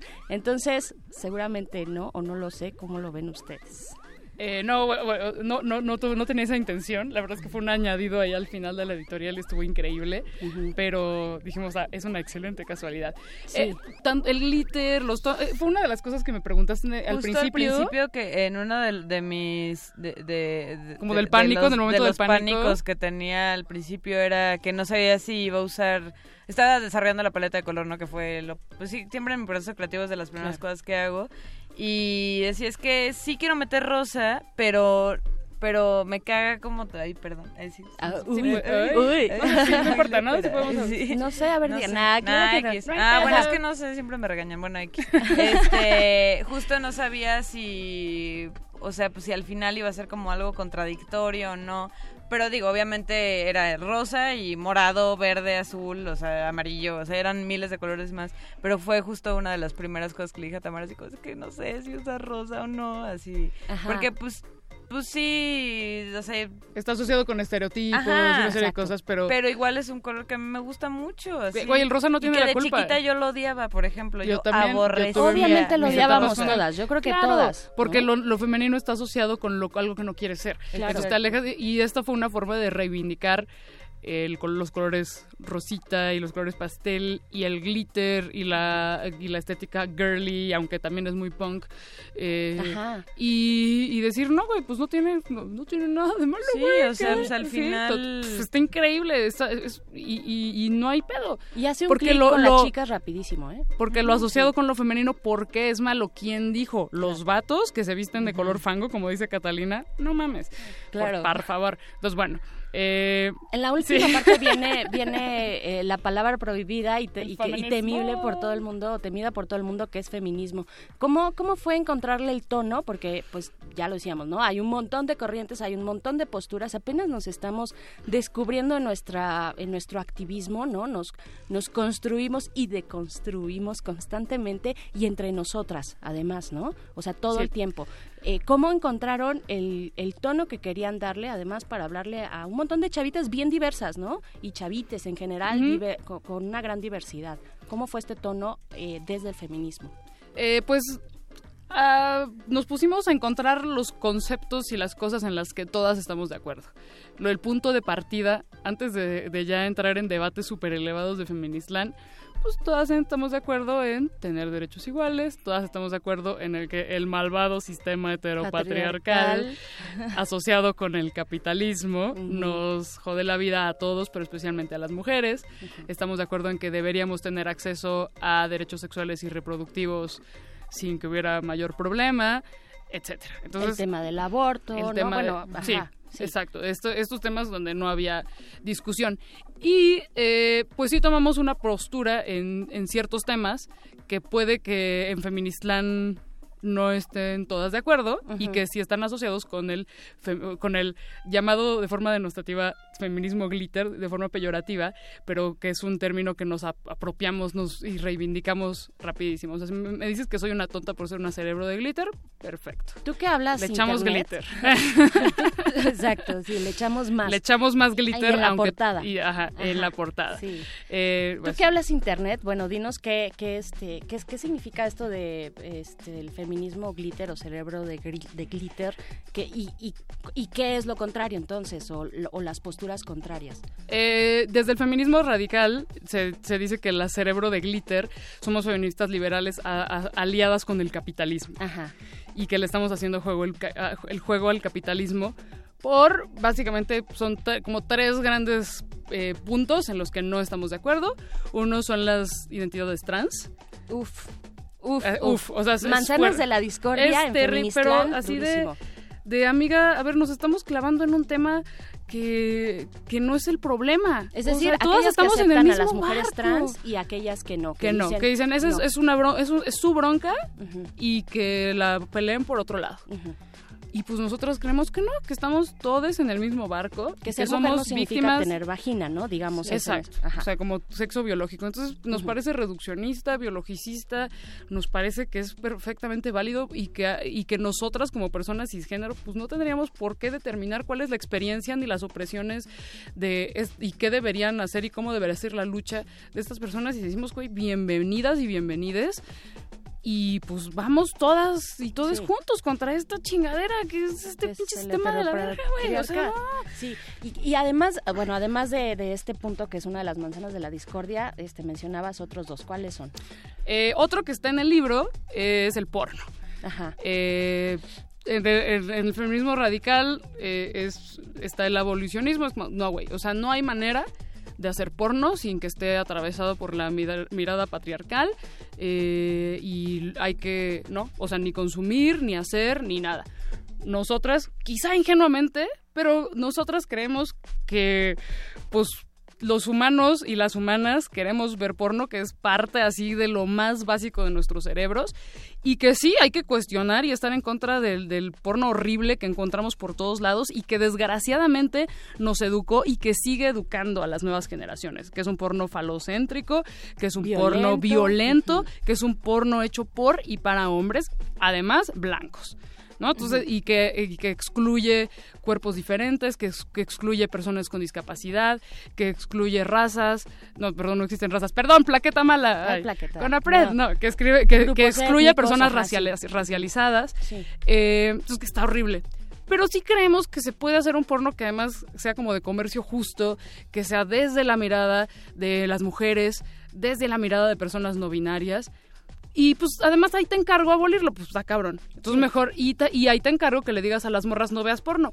Pues estás caliente, güey, estás súper Claro, caliente. es la edad ¿quieres de la calentura de ahí Por para adelante. supuesto, güey. ¿no? Entonces mejor, ah, porque ahí va a estar y te lo vas a topar. Sí. Y lo vas a ver. Mejor saber cuál es Mejor el hacerlo porno, sin culpa ¿no? y si no, ay, le estoy quedando mal al feminismo, no, güey, sino buscarlo, que obviamente es más difícil, es muy escaso y además cuesta, pero que sepas, que tengas esa información de cómo encontrar, por lo menos entender qué está pasando en la industria del porno, ¿no? Pues Claro, y, y das aquí, dan aquí unas, una serie de tips para encontrar este tipo de porno que, eh, que no humilla a aquellos distintos a los que a, pues, a los Exacto, hombres, ¿no? exacto, exacto, y que donde en el que además hay historias, hay consentimiento, eh, están centrados en el placer de la mujer y en el placer real, porque pues del porno también hemos aprendido, así co- como, la gente sigue creyendo que, que vamos a encontrar placer en la penetración y sin nada más, ¿no? Pues ahí les El encargo, clítoris, mix. el clítoris acá es otro Sí. de los Ay, temas. güey, lo amamos tanto. Ay, amiga, se nos Pues sí. acaba el tiempo, pero Bueno. quiero, quiero que me digas nada más brevemente cuál es el tercer, la tercera. Bueno, el tercer, el, el tercer gran tema en Discordia, que aparte es mucho más complejo, no aparece en el libro, que es la gestación subrogada. Que ahí sí, pues es súper complicado y es como, ese es un tema de otro libro. Sí. Ahí las morras, pues no les interesa porque no. Sí, o sea, porque lo, no, lo único que les. No, o sea, no. es- Eh, no está en su panorama. no, exacto. Ajá. Y ojalá que no lo esté porque pues sí hay, pero sí aparece la parte del aborto, obviamente. Ah, sí, claro, por Y bueno, supuesto. añadiría que en el tema del porno también está el trabajo sexual, ¿no? Ah, que es otro de Exacto. los súper temas. Te digo, viene junto con pegado. Junto con pegado, Entonces, exacto. abolir el porno y el trabajo sexual, que aparte, pues, o sea, la- si tú haces porno, pues también es una forma de trabajo Ajá. sexual. Entonces, pues. ay, Ahí está, ahí, está, pues, Feministlan y Así sus que Feministlan, así que pues sí, amigos, cerebro de glitters, aquí presentes.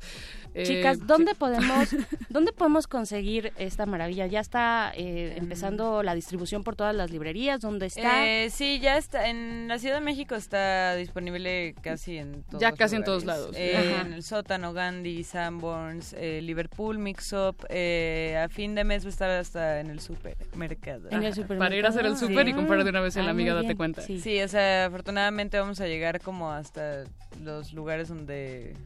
Exacto. donde- sí, o sea, Sí. a sí, todos los lugares de- del, del Y país. sí, y para septiembre ya va a estar distribuido en todo el país, en las ciudades donde no hay Sanborns y no hay librerías, va a estar en el supermercado. Vamos a estar en todos lados y además eh, se puede pedir a través de Amazon, también en, la- en las librerías que tienen venta en línea, Péndulo, Sótano, Gandhi, y está la versión electrónica, en, tanto en Gandhi como en Kindle y en iBooks. Perfecto, pero sí les recomendamos, bueno, no sé, mi recomendación es que lo tengan en físico porque está muy bonito y Sí. además incluye estampitas increíbles. Sí. ¿no? Yo ya le pegué una a mi Sí, compu, mi la de... Ay, el maldito Ajá. El sistema maldito sistema patriarcal. patriarcal es mi dibujo favorito. Exactamente, sí, sí, le puse, ay chicas, muchas gracias por, por hacer este libro, por pensar en las chavas eh, y pues por hablarnos tan buena onda y repito, con un sentimiento tan amoroso y de acompañamiento de estos temas súper difíciles en esas edades. Así es que muy recomendable que vayan por su amiga Date Cuenta, Plaqueta, Andonela, muchas gracias por estar aquí. Gracias. gracias. a ti. Gracias. Y seguimos aquí en el modernísimo, vamos a- rapidito a una rola y regresamos. El modernísimo.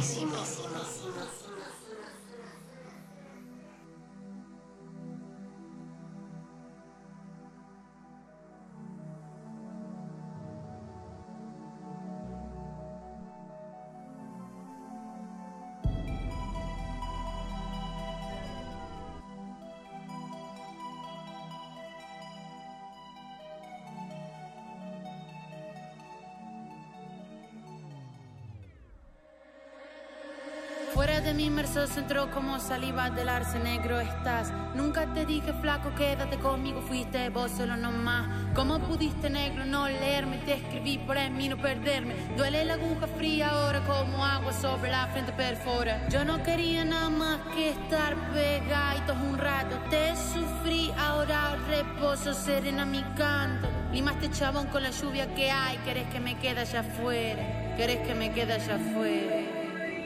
Veneno en mi valle, te hace falta más coraje. Vengo vestida de diabla, paseo por tu calle. Llevo un vestido Versace, sé que hará que te raye. No hace falta que te vaya, nena, afrontame. Te hace falta coraje, te hace falta coraje. Te hace, te hace, te hace falta coraje. Derrito medalla para convertirme de oro y olvidar todas las rayas que te volaste ayer. Voy a perderme a la pana en busca de placeres. Yo callaré, me dijiste no fallaré. Tuviste la belleza. Te hace falta coraje, te hace falta coraje, te hace falta, te hace falta coraje, te hace falta coraje, te hace falta, te hace falta coraje, coraje, co, co, coraje, coraje, co, co, coraje, coraje, co, co, coraje,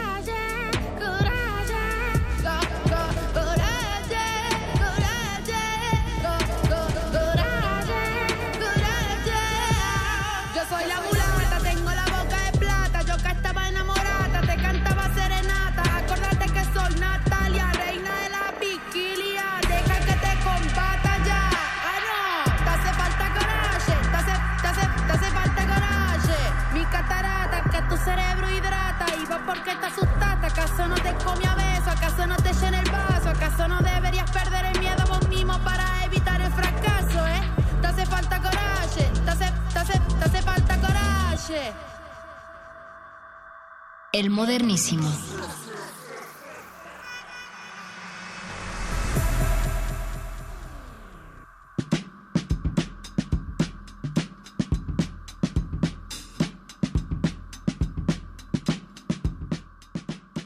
Son las 9 con 47 de la noche aquí desde la Ciudad de México y quiero comentarles que la semana pasada la Comisión de Derechos Humanos de la Ciudad de México emitió un conjunto de recomendaciones que abordan eh, varios temas hacia dirigidos hacia grupos vulnerables en esta ciudad.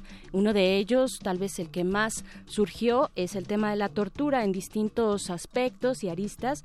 Y en la línea está Nacheli Ramírez, quien es presidenta de la Comisión de Derechos Humanos de la Ciudad de México, para comentarnos eh, pues de qué van estas recomendaciones y qué relevancia tienen. Eh, querida Nacheli, muchas gracias por atendernos de nuevo, por conversar No, con nosotros. Gracias por la invitación a, a comentar. Muchas gracias y pues bueno, eh, primero preguntarte para que todos tengamos claridad en esto, pues qué es qué es una recomendación. Mira, es lo que surge después de una investigación con relación de sobre hechos que tienen que ver en la valoración si hubo o no violaciones a derechos humanos. Cuando se acredita que lo hay, entonces acreditas y tienes que reparar, digamos, a las víctimas que son víctimas de, esta, eh, de estas violaciones. Y también, en este caso, las recomendaciones traen una- un apartado que se llama el apartado de no repetición, que permite eh, estar empujando políticas públicas y estrategias que permitan que esto que se documentó como violación no vuelva a suceder. Muy bien, ¿y, y qué relevancia tienen o qué alcance al- alcance tienen hacia, digamos, las autoridades a quien van dirigidas, pues, ¿no? Desde la comisión no tenemos, eh, digamos, las, las recomendaciones son vinculatorias, que quiere decir que no son obligatorias, digamos, por ley ah, para las autoridades, pero sí lo son y tendrían que ser así en una dinámica, digamos, democrática, eh, son, eh, digamos, de carácter de obligación moral, ¿no? Muy bien. Eh, y bueno, se dice fácil, pero ustedes emitieron nueve recomendaciones la semana pasada. Eh, En lo general, coméntanos, cuéntanos en qué consisten estas Sí. nueve recomendaciones que, bueno, el trabajo para, para sacarlas ya me imagino y creo que por eso es importante eh, platicar contigo, pues para que se sigan difundiendo y saber pues en qué vamos en estos términos de Sí. derechos humanos, ¿no? Claro, pero además porque la fuerza exactamente también está en la discusión, en que la gente conozca, en que la gente eh, apoye exactamente que las cosas se cumplan en la medida en que hay una sociedad que está avalando lo que nosotros estamos planteando. De entrada, sí comentarte que esto es un trabajo de, de muchos meses, eh, de mucho tiempo, de, la mayoría de la gente que trabaja en la comisión. Es decir, para sacar una recomendación estás hablando de que las visitadurías, los visitadores, los que investigan, los que hacen comunicación y todo el mundo tiene algo que ver en la conformación de estos instrumentos. Lo que emitimos fueron ocho recomendaciones, no Ocho, nueve, ajá, porque ya teníamos nuestra primera recomendación del 2018, fue la de Lesbi, La que es el caso del feminicidio, y entonces allá estaba, era la que habíamos este, publicado. ¿Qué hicimos en estas dos últimas semanas? Eh, emitimos ocho recomendaciones, una que es un caso de un muchacho que fue asesinado y que después de ocho años, pues su mamá en especial no tiene la respuesta de qué pasó con su con su hijo. Es un caso de estos que lamentablemente suceden todavía, que tiene que ver con el debido proceso, con cómo se hacen las investigaciones y cómo muchas mujeres, muchas familias, muchos padres, madres, hermanos en este país lamentablemente no saben de eh, la verdad y la justicia alrededor de muchos eh, casos como este, ¿no? Entonces Claro. esa fue la, la recomendación 2 2018. La 3 2018, de hecho, la, la, la dimos a conocer el 9 eh, de, de agosto, que es exactamente el Día de los Pueblos eh, Internacional de los Pueblos Indígenas. Para nosotros fue significativo hacerla ahí porque es una recomendación dirigida a 24 víctimas eh, que, que, que son de ascendencia indígena, de son, y que no tuvieron en su momento eh, algo que es obligatorio y es tener un traductor y un intérprete en sus juicios eh, este, para poder solventarlos. Entonces, la verdad es que es una recomendación que hace justicia, digamos, a estas 24, o intenta hacer justicia a estas 24 personas, pero lo más importante es que trata otra vez de poner sobre la mesa algo que nos preocupa mucho y es la obligación que tiene el Estado de que haya interpretación y traducción en estos fenómenos. Yo ponía el ejemplo, si nosotros que hablamos español, que es nuestra lengua materna, eh, cuando vamos a estos procesos con abogados, no sé si te ha pasado que necesitas traducción, ¿no? Sí, por, sí, todos, ¿No? todos necesitamos traducción. Sí, es muy Traducción, técnico el lenguaje, ¿no? Claro, entonces imagínate sin que el español no es tu lengua materna. sí, claro. Entonces, esa fue la, la 3 2018. Luego, eh, dimos a conocer la 4 eh, 2018, que trata también de un tema que es muy poco visto, que son los suicidios en eh, para personas privadas de libertad.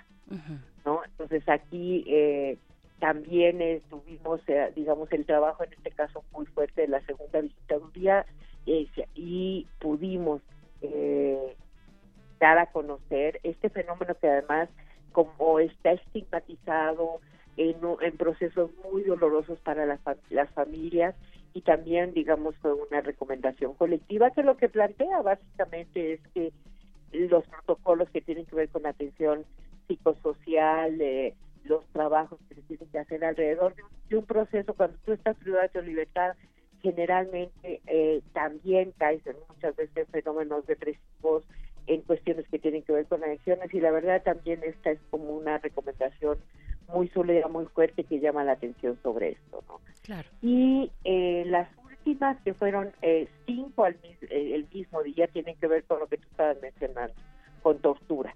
Aquí estamos hablando de cinco recomendaciones que abarcan a 74 víctimas directas y alrededor de 36 víctimas indirectas, eh, que tienen que ver con diferentes fenómenos de tortura. Aquí trabajamos mucho en poder separar los casos y hacer, digamos, como bloques para visibilizar diferentes fenómenos. Entonces, eh, tenemos una recomendación de violencia sexual como forma de tortura en centros penitenciarios, que esta, eh, y es, es poco estudiado, porque no estamos hablando de, viola- de violación, sino de violencia sexual.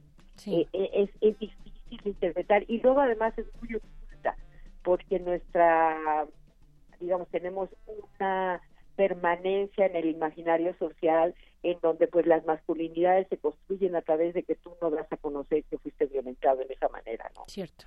Entonces, esa es una, es muy estigmatizado, la otra es igual violencia sexual o fines de tortura hacia mujeres, este, tenemos violencia, eh, tenemos otra en este bloque de tortura eh, relacionada a su impunidad, porque eh, básicamente lo que estamos teniendo alrededor de estos fenómenos es que no hay una investigación, no hay un eh, nadie es responsable de lo que le sucede a, a, las personas que son víctimas de tortura. Y eh, la otra era eh, sobre tortura en detenciones, ¿sí? Y básicamente es el abanico, ¿no? La verdad es que lamentablemente, y lo comentábamos cuando presentamos la recomendación de tortura, es que siempre tenemos nosotros que eh, ponernos en los zapatos de los otros. Tenemos 50 recomendaciones en la comisión desde que se formó la comisión hace eh, 25 años eh, que tienen que ver con tortura y este fenómeno sigue. Entonces tenemos que seguir diciendo que no no es posible que sigamos utilizando estos métodos para poder acceder a la, a la verdad, porque básicamente cuando tú usas ese método, ni siquiera accedes a la verdad. Tú nunca vas a saber si la persona que supuestamente te está diciendo que es culpable de algo eh, que te afectó directamente, lo es porque, lo es o lo es porque le sacaron una confesión a base de estos métodos. ¿no? Entonces, es el peor camino para, para llegar a la verdad, es la tortura, no es un camino que nos acerque a la justicia. Y lo peor de todo es que todos podemos ser víctimas de eso si es que no alzamos la voz diciendo que esta práctica debe terminar. Definitivamente, y es eh, asombroso y alarmante la cantidad de, eh, de, casos, ¿no? la recurrencia de la tortura. Nacheli, eh, yo creo que cada uno de estos temas, estoy segura, nos daría para un programa cada uno, porque son preocupantes, profundos, todavía permanecen en las prácticas de algunas autoridades y, pues bueno, seguiremos de cerca como lo hemos hecho hasta el momento y siempre agradeciéndote, la verdad, la disposición a platicar y a difundir este trabajo que se está haciendo por allá, eh, pues porque finalmente coadyuva también a entender nuestra vida en esta ciudad, para el caso de la comisión eh, local, eh, nuestra vida en esta ciudad en términos de derechos, de justicia, de equidad también. Así es que muchísimas gracias, Nacheli, por, por, platicar con gracias nosotros. siempre por estar ustedes interesados las veces que quieras, las veces que quieras, porque como te digo, la fuerza la comisión la hace exactamente la fuerza de la gente que conozca, la gente que se entiende y la gente que nos acompañe en estas que consideramos que son, eh, de repente las sentimos lejanas, pero no nos permiten igual construirnos en, un marco de derechos que nos dé paz y tranquilidad todos. Definitivamente, y estar cercanos como ciudadanía, lo que está haciendo nuestra comisión en esta ciudad. Así es que, pues de nuevo, muchas gracias, Nacheli, y pues estaremos ahí pendientes del trabajo que, que sigan haciendo la comisión. No, muchísimas gracias. Muchas gracias a ti, Nacheli Ramírez, la presidenta de la Comisión de Derechos Humanos de la Ciudad de México. Eh, se nos ha acabado el tiempo de este modernísimo, pero nos escuchamos pronto el próximo miércoles. Mientras tanto, quédense en Resistor. Los vamos a dejar ya sin canción, pero nos escuchamos muy pronto. Quédense aquí en Resistencia Modulada.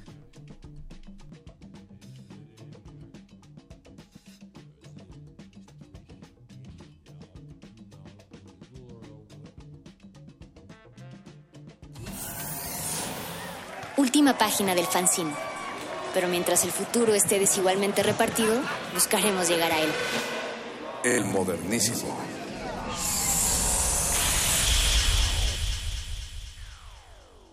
Resistencia modulada. Universidad Nacional Autónoma de México. La Universidad de la Nación.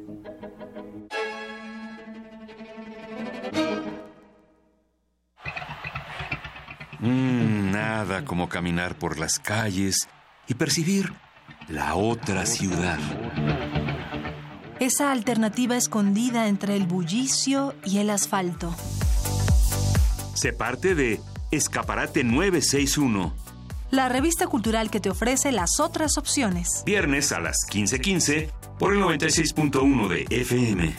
Radio UNAM, Experiencia Sonora.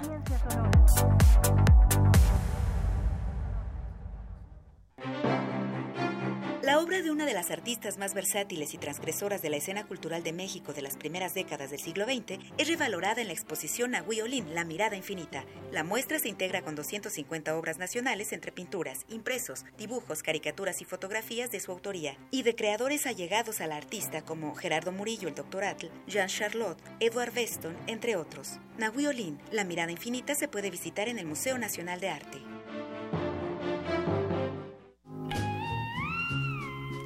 El aquelarre macabro de este 2018 no estará completo sin la manifestación de los invitados especiales. El director, escritor y productor estadounidense Mick Garris es uno de ellos. Su nombre en el mundo del terror se hizo conocido por sus adaptaciones a la obra de Stephen King y por la creación de la serie Masters of Horror. But nobody really knows him. Like his mother. You cannot be in love with this girl, Charles. Este año, Mick Garris presentará dos de sus películas más emblemáticas: Sleepwalkers, adaptación de la novela del mismo nombre, escrita por Stephen King. y Critters 2. Sí, sí, la secuela de esa historia cuyos protagonistas son unos peludos extraterrestres caníbales. Como ingrediente adicional en esta que la macabro, tendremos el estreno latinoamericano de su más reciente producción, la antología Nightmare Cinema. Invoquen a su demonio favorito y asistan. Macabro. Decimoséptima edición del Festival Internacional de Cine de Horror de la Ciudad de México. Cineteca Nacional, La Casa del Cine, Cinematógrafo del Chopo, Laboratorio Arte Alameda, Museo Activo de la Fotografía, Biblioteca de México, Circuito de Faros y el Teatro de la Ciudad Esperanza Iris. Consulta todos los detalles de esta y otras actividades en macabro.mx.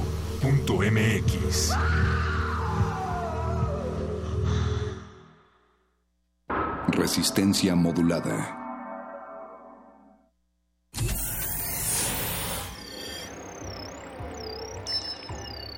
Bienvenida, nueva entidad orgánica. Relaja tus oídos mientras procedemos a analizar tu sistema. Estás a punto de integrarte a una red que conecta al sonido con el conocimiento. Acceso permitido. Por favor, respira, relájate y prepárate para la abducción. Resistor. Esto es una señal.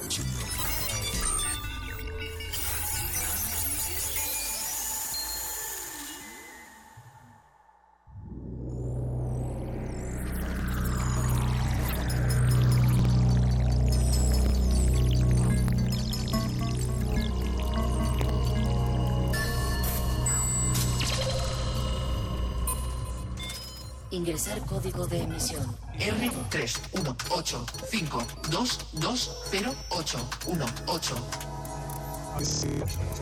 Acceso permitido. Inicia secuencia sobre materiales de impresión 3D. Al hablar de materiales para impresión 3D, nos podemos referir desde termoplásticos hasta polvo de metal. Esta variedad está determinada por las técnicas de impresión y las máquinas.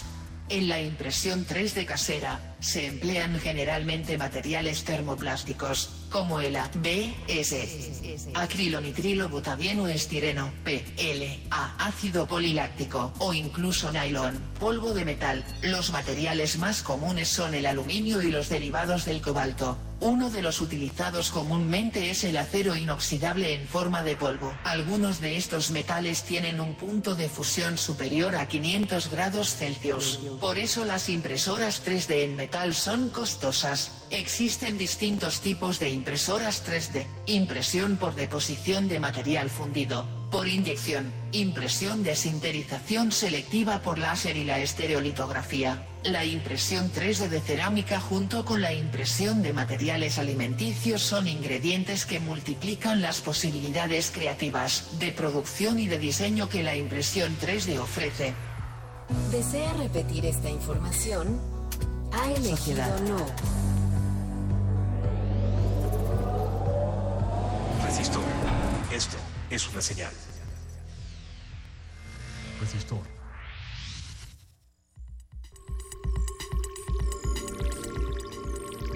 Resistor. Esto es una señal.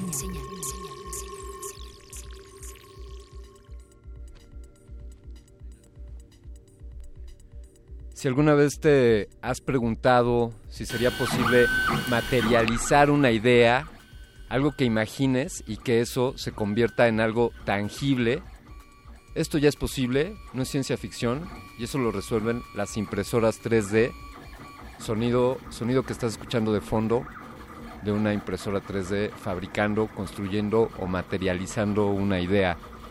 Soy Alberto Candiani, esto es Resistor, Ciencia y Tecnología en Resistencia Modulada. Estamos en Radio UNAM y estamos dando inicio a una emisión más de esta sección donde, donde estamos siempre abiertos a escuchar sus comentarios en arroba Rmodulada en Twitter o también estamos en Facebook donde hemos iniciado también una transmisión en vivo para que no solo puedan escucharnos sino que también nos puedan ver y puedan ver algunos de los artilugios que esta noche tendremos en esta cabina. Antes de iniciar con el tema de materiales, materiales para impresión 3D, me gustaría platicarles sobre un evento que se llevó a cabo el día de hoy, una reunión muy importante que se dio entre titulares de universidades y, y titulares también de instituciones de investigación científica.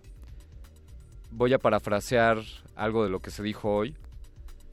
Es importante crecer y para esto se requiere de la ciencia y se requiere de la innovación y vamos a apoyar en todo lo que podamos. Podemos ayudar mucho en los proyectos de investigación de las universidades.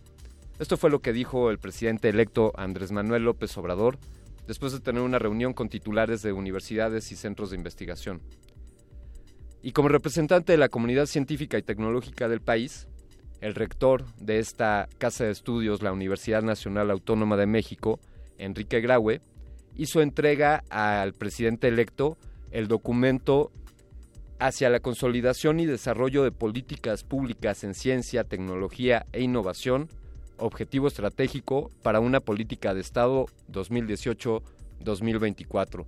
Así que ahí está este señor que próximamente será el presidente de todos los mexicanos, recibiendo las sugerencias, las opiniones de los científicos, de los investigadores y de los universitarios de México.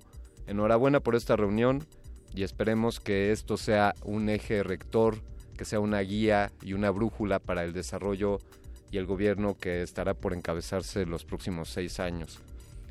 Bueno, pues esta noche queremos hablar de impresión 3D y antes de darle la bienvenida a nuestros invitados, pues les reitero nuestras redes sociales arroba Rmodulada en Twitter y Facebook Resistencia Modulada. Vamos a escuchar algo de música ¿Qué les parece algo de, de 1981 del álbum Discipline, que es el octavo álbum de esta banda británica de rock progresivo King Crimson? Esto se llama Elephant Talk.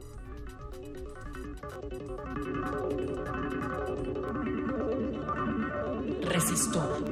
Esto es una señal.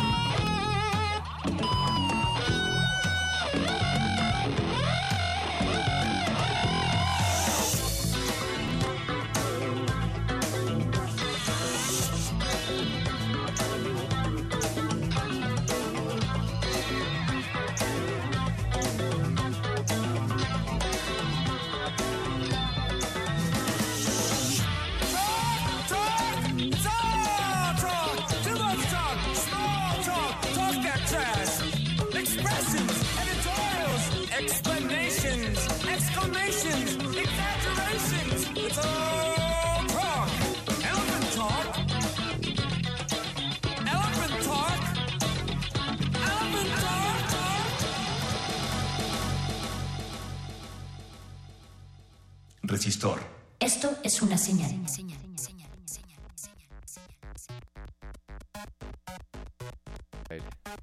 Muy bien, estamos de regreso con ustedes, querida audiencia. Esto es Resistor. Yo soy Alberto Candiani. Recordamos que pueden, pues pueden escribirnos, platicar con nosotros y todo lo que quieran. Estamos en, en Facebook, en Resistencia Modulada, donde estamos haciendo también un live streaming. Y les quiero dar el, les quiero dar el WhatsApp, que es el 5547 76 90 81. 55 47 76 90 81 es el número de WhatsApp donde nos pueden escribir.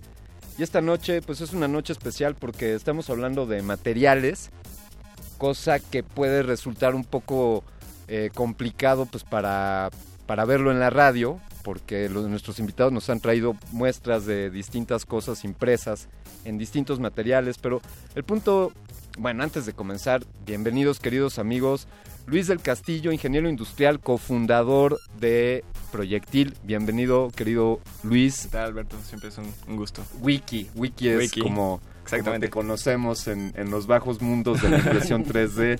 Y también una bienvenida a otro gran amigo, Diego García Cacho. Él es también cofundador e ingeniero mecánico en Proyectil. Diego, muchas gracias por estar por acá. Muchísimas gracias por la invitación y feliz de platicar este, y compartir todo lo que hacemos y este nuevo mundo de la impresión 3D. Oye, además, eh, un poco adelantando el comercial para Proyectil, somos vecinos, Proyectil y aquí Sí, Radio estamos- UNAM estamos... Estamos a dos cuadras, Sí, prácticamente. Literalmente.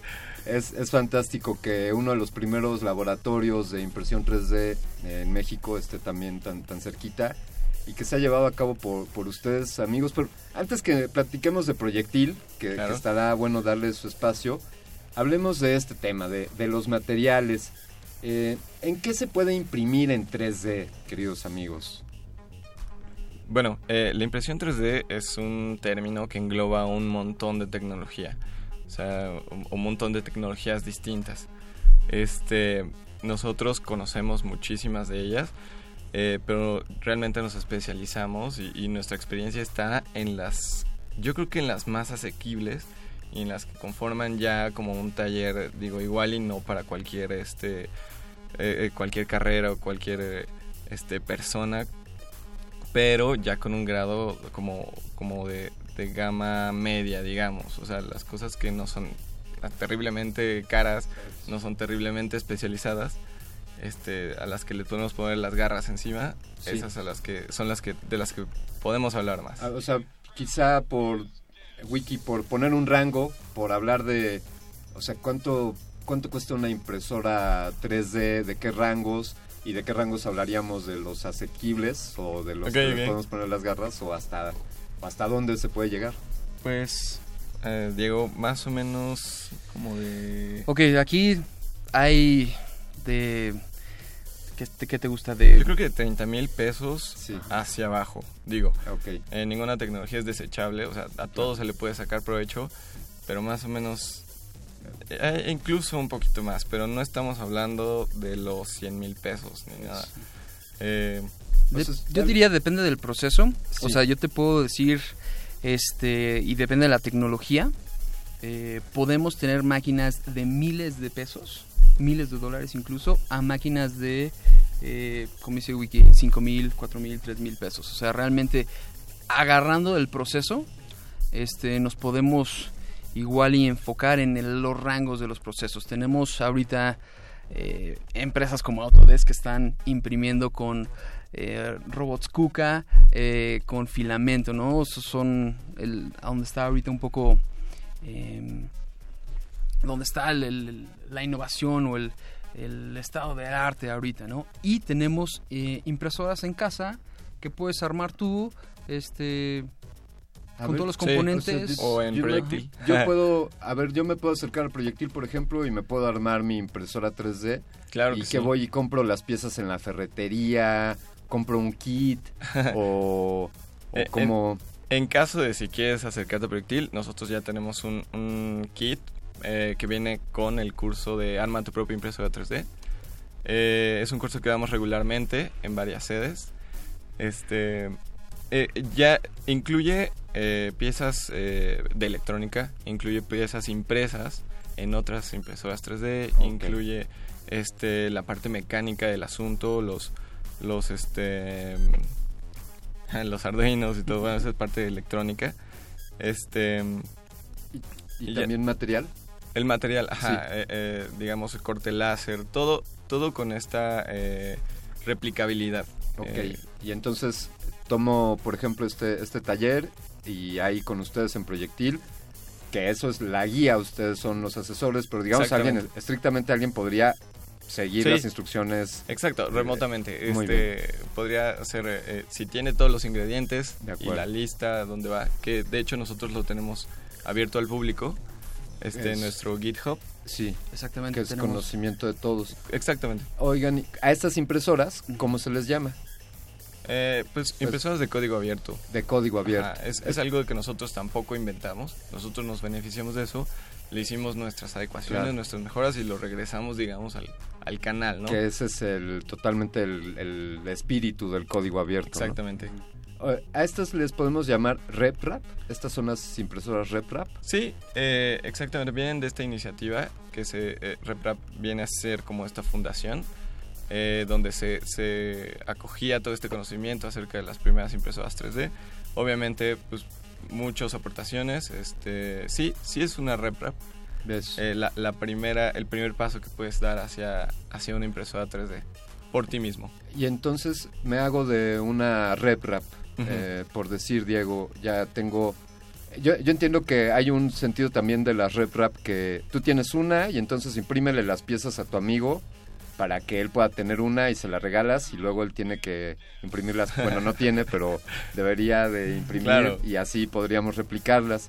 Y Diego, digamos ya eh, me regalaste las piezas para mi RepRap y qué material me voy a comprar para hacer mis primeras impresiones. Claro, lo primero que te recomendaría buscar es un rollo de PLA.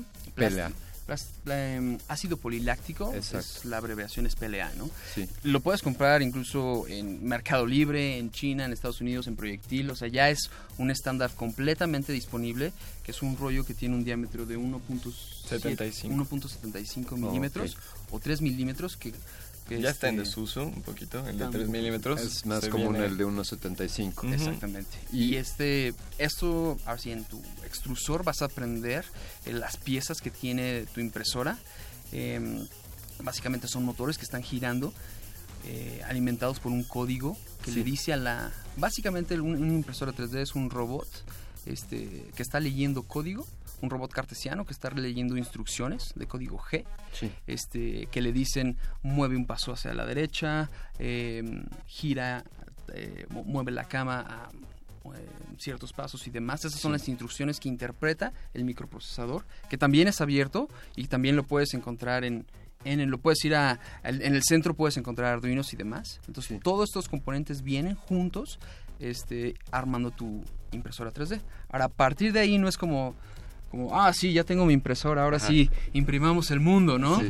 Este, hay un proceso que te tienes que meter detrás, este, que es como tener, obtener un, un modelo físico, un modelo virtual, perdón, Sí. luego pasarlo por un software que, que rebana el volumen físico en 3D y lo pasa a planos en 2D y esas son las instrucciones que sigue el robot para poder ir depositando el material. El, el plástico o el material de aporte este, está en un estado, eh, vaya, eh, Sol- El sólido en el sólido rollo. exactamente a pas- a- al momento de pasar a una perdón a una a una temperatura y este lo va depositando y ya así vas armando a partir de esos dos este, a partir de ese plano 2D un volumen en 3D y así es como el principio básico detrás. Entonces el extrusor, digamos, va tomando eh, este filamento, este hilo de 1.75 milímetros de Ujú. PLA y lo derrite para inyectarlo líquido y se solidifica, ¿no? Entonces eso es lo que sucede, Wiki. Sí, reduce el tamaño de Sí. 1.75 a aproximadamente, y esto va a variar este, dependiendo de cada impresora o el, el extrusor que hayas comprado, en un hilo muy delgadito de .4, .3 milímetros. O sea, Entonces, es que una, se- sí, una, tercera fracción. parte o la mitad de un milímetro. Exactamente. Y entonces el extrusor va inyectando, siguiendo estas instrucciones del archivo eh, que, de- que explicaba Diego que son como coordenadas. Eh, entonces el extrusor va inyectando en las coordenadas donde se le indicó este, este Exacto, plástico este derretido eh, que inmediatamente se solidifica y luego hace tantas capas para alcanzar la altura necesaria. Exactamente, hace capa por capa. Eh, es un proceso que requiere bastante tiempo, pero pues a la vez es un, pro- un proceso automatizado completamente. Tú generas el programa, como dice, decía Diego, este y va subiendo eh, lo que tú puedes cambiar los parámetros obviamente, pero lo que viene siendo el alto de una hoja de papel Es. por cada capa. Eh, me, me encanta esta reflexión porque a- alguna vez explicaba por ahí. Mira, la impresión 3D, haz una impresión en una hoja de papel y ahora amontonas la, a- amontonas las una un sobre dibujo otra, exacto. o un Y- corte en y, una hoja de papel. y tendrás un objeto un objeto 3D. Que curiosamente, Sí. perdón que te interrumpa, es Sí. otro de los procesos que engloban a la impresión 3D. Eh, tenemos máquinas eh, que, que tienen un, un- un, este stack de, de papel, de hojas bond. Sí. Pasa un cúter, eh, le pone pegamento y pone otra hoja. Y pasa un cúter y pone pegamento y pone otra hoja. Entonces al final, ahorita hablando de materiales, el Claro. papel, así como lo conocemos, eh, Exacto. esta fibra de celulosa en forma de papel es otro otro tipo de, de este de, de Sí, no, medio en la claro, impresión 3D. Claro. Oye, entonces tenemos papel con esta esta acumulación de una hoja sobre otra cortadas con cierta Sí. forma para obtener un, un objeto. Tenemos PLA que ¿dónde podemos encontrar? O sea, si yo le quiero explicar a alguien qué es el PLA, dónde en lo cotidiano dónde te lo encuentras ese material. Eh, es, es un plástico que viene a, a resolver un problema. eh, bueno, tenemos un poquito de, de esta anécdota. Ajá. Sí, este, fue descubierta por el mismo este, investigador en DuPont. Eh, en 1920 como un sustituto más amigable para el medio ambiente. El problema es que en ese tiempo este, resulta el proceso ser muy caro, es producir el, el- el- el PLA. La gran innovación surgió a partir de 1989, 89. este, que en, en- en un experimento casero, este, una persona logra hacer a partir de celulosa de maíz Este, el mismo material, reduciendo... polímero. Eh, exactamente, el mismo polímero, reduciendo infinitamente el, el costo. Ahorita es em, el, el kilo de PLA, el rollo de, de PLA. En forma de rollo o de forma, en forma de filamento está aproximadamente cerca de los eh, 19 dólares. Eh, bueno, Ajá. O sea, por, por 20 dólares me puedo comprar un kilo en rollo de PLA.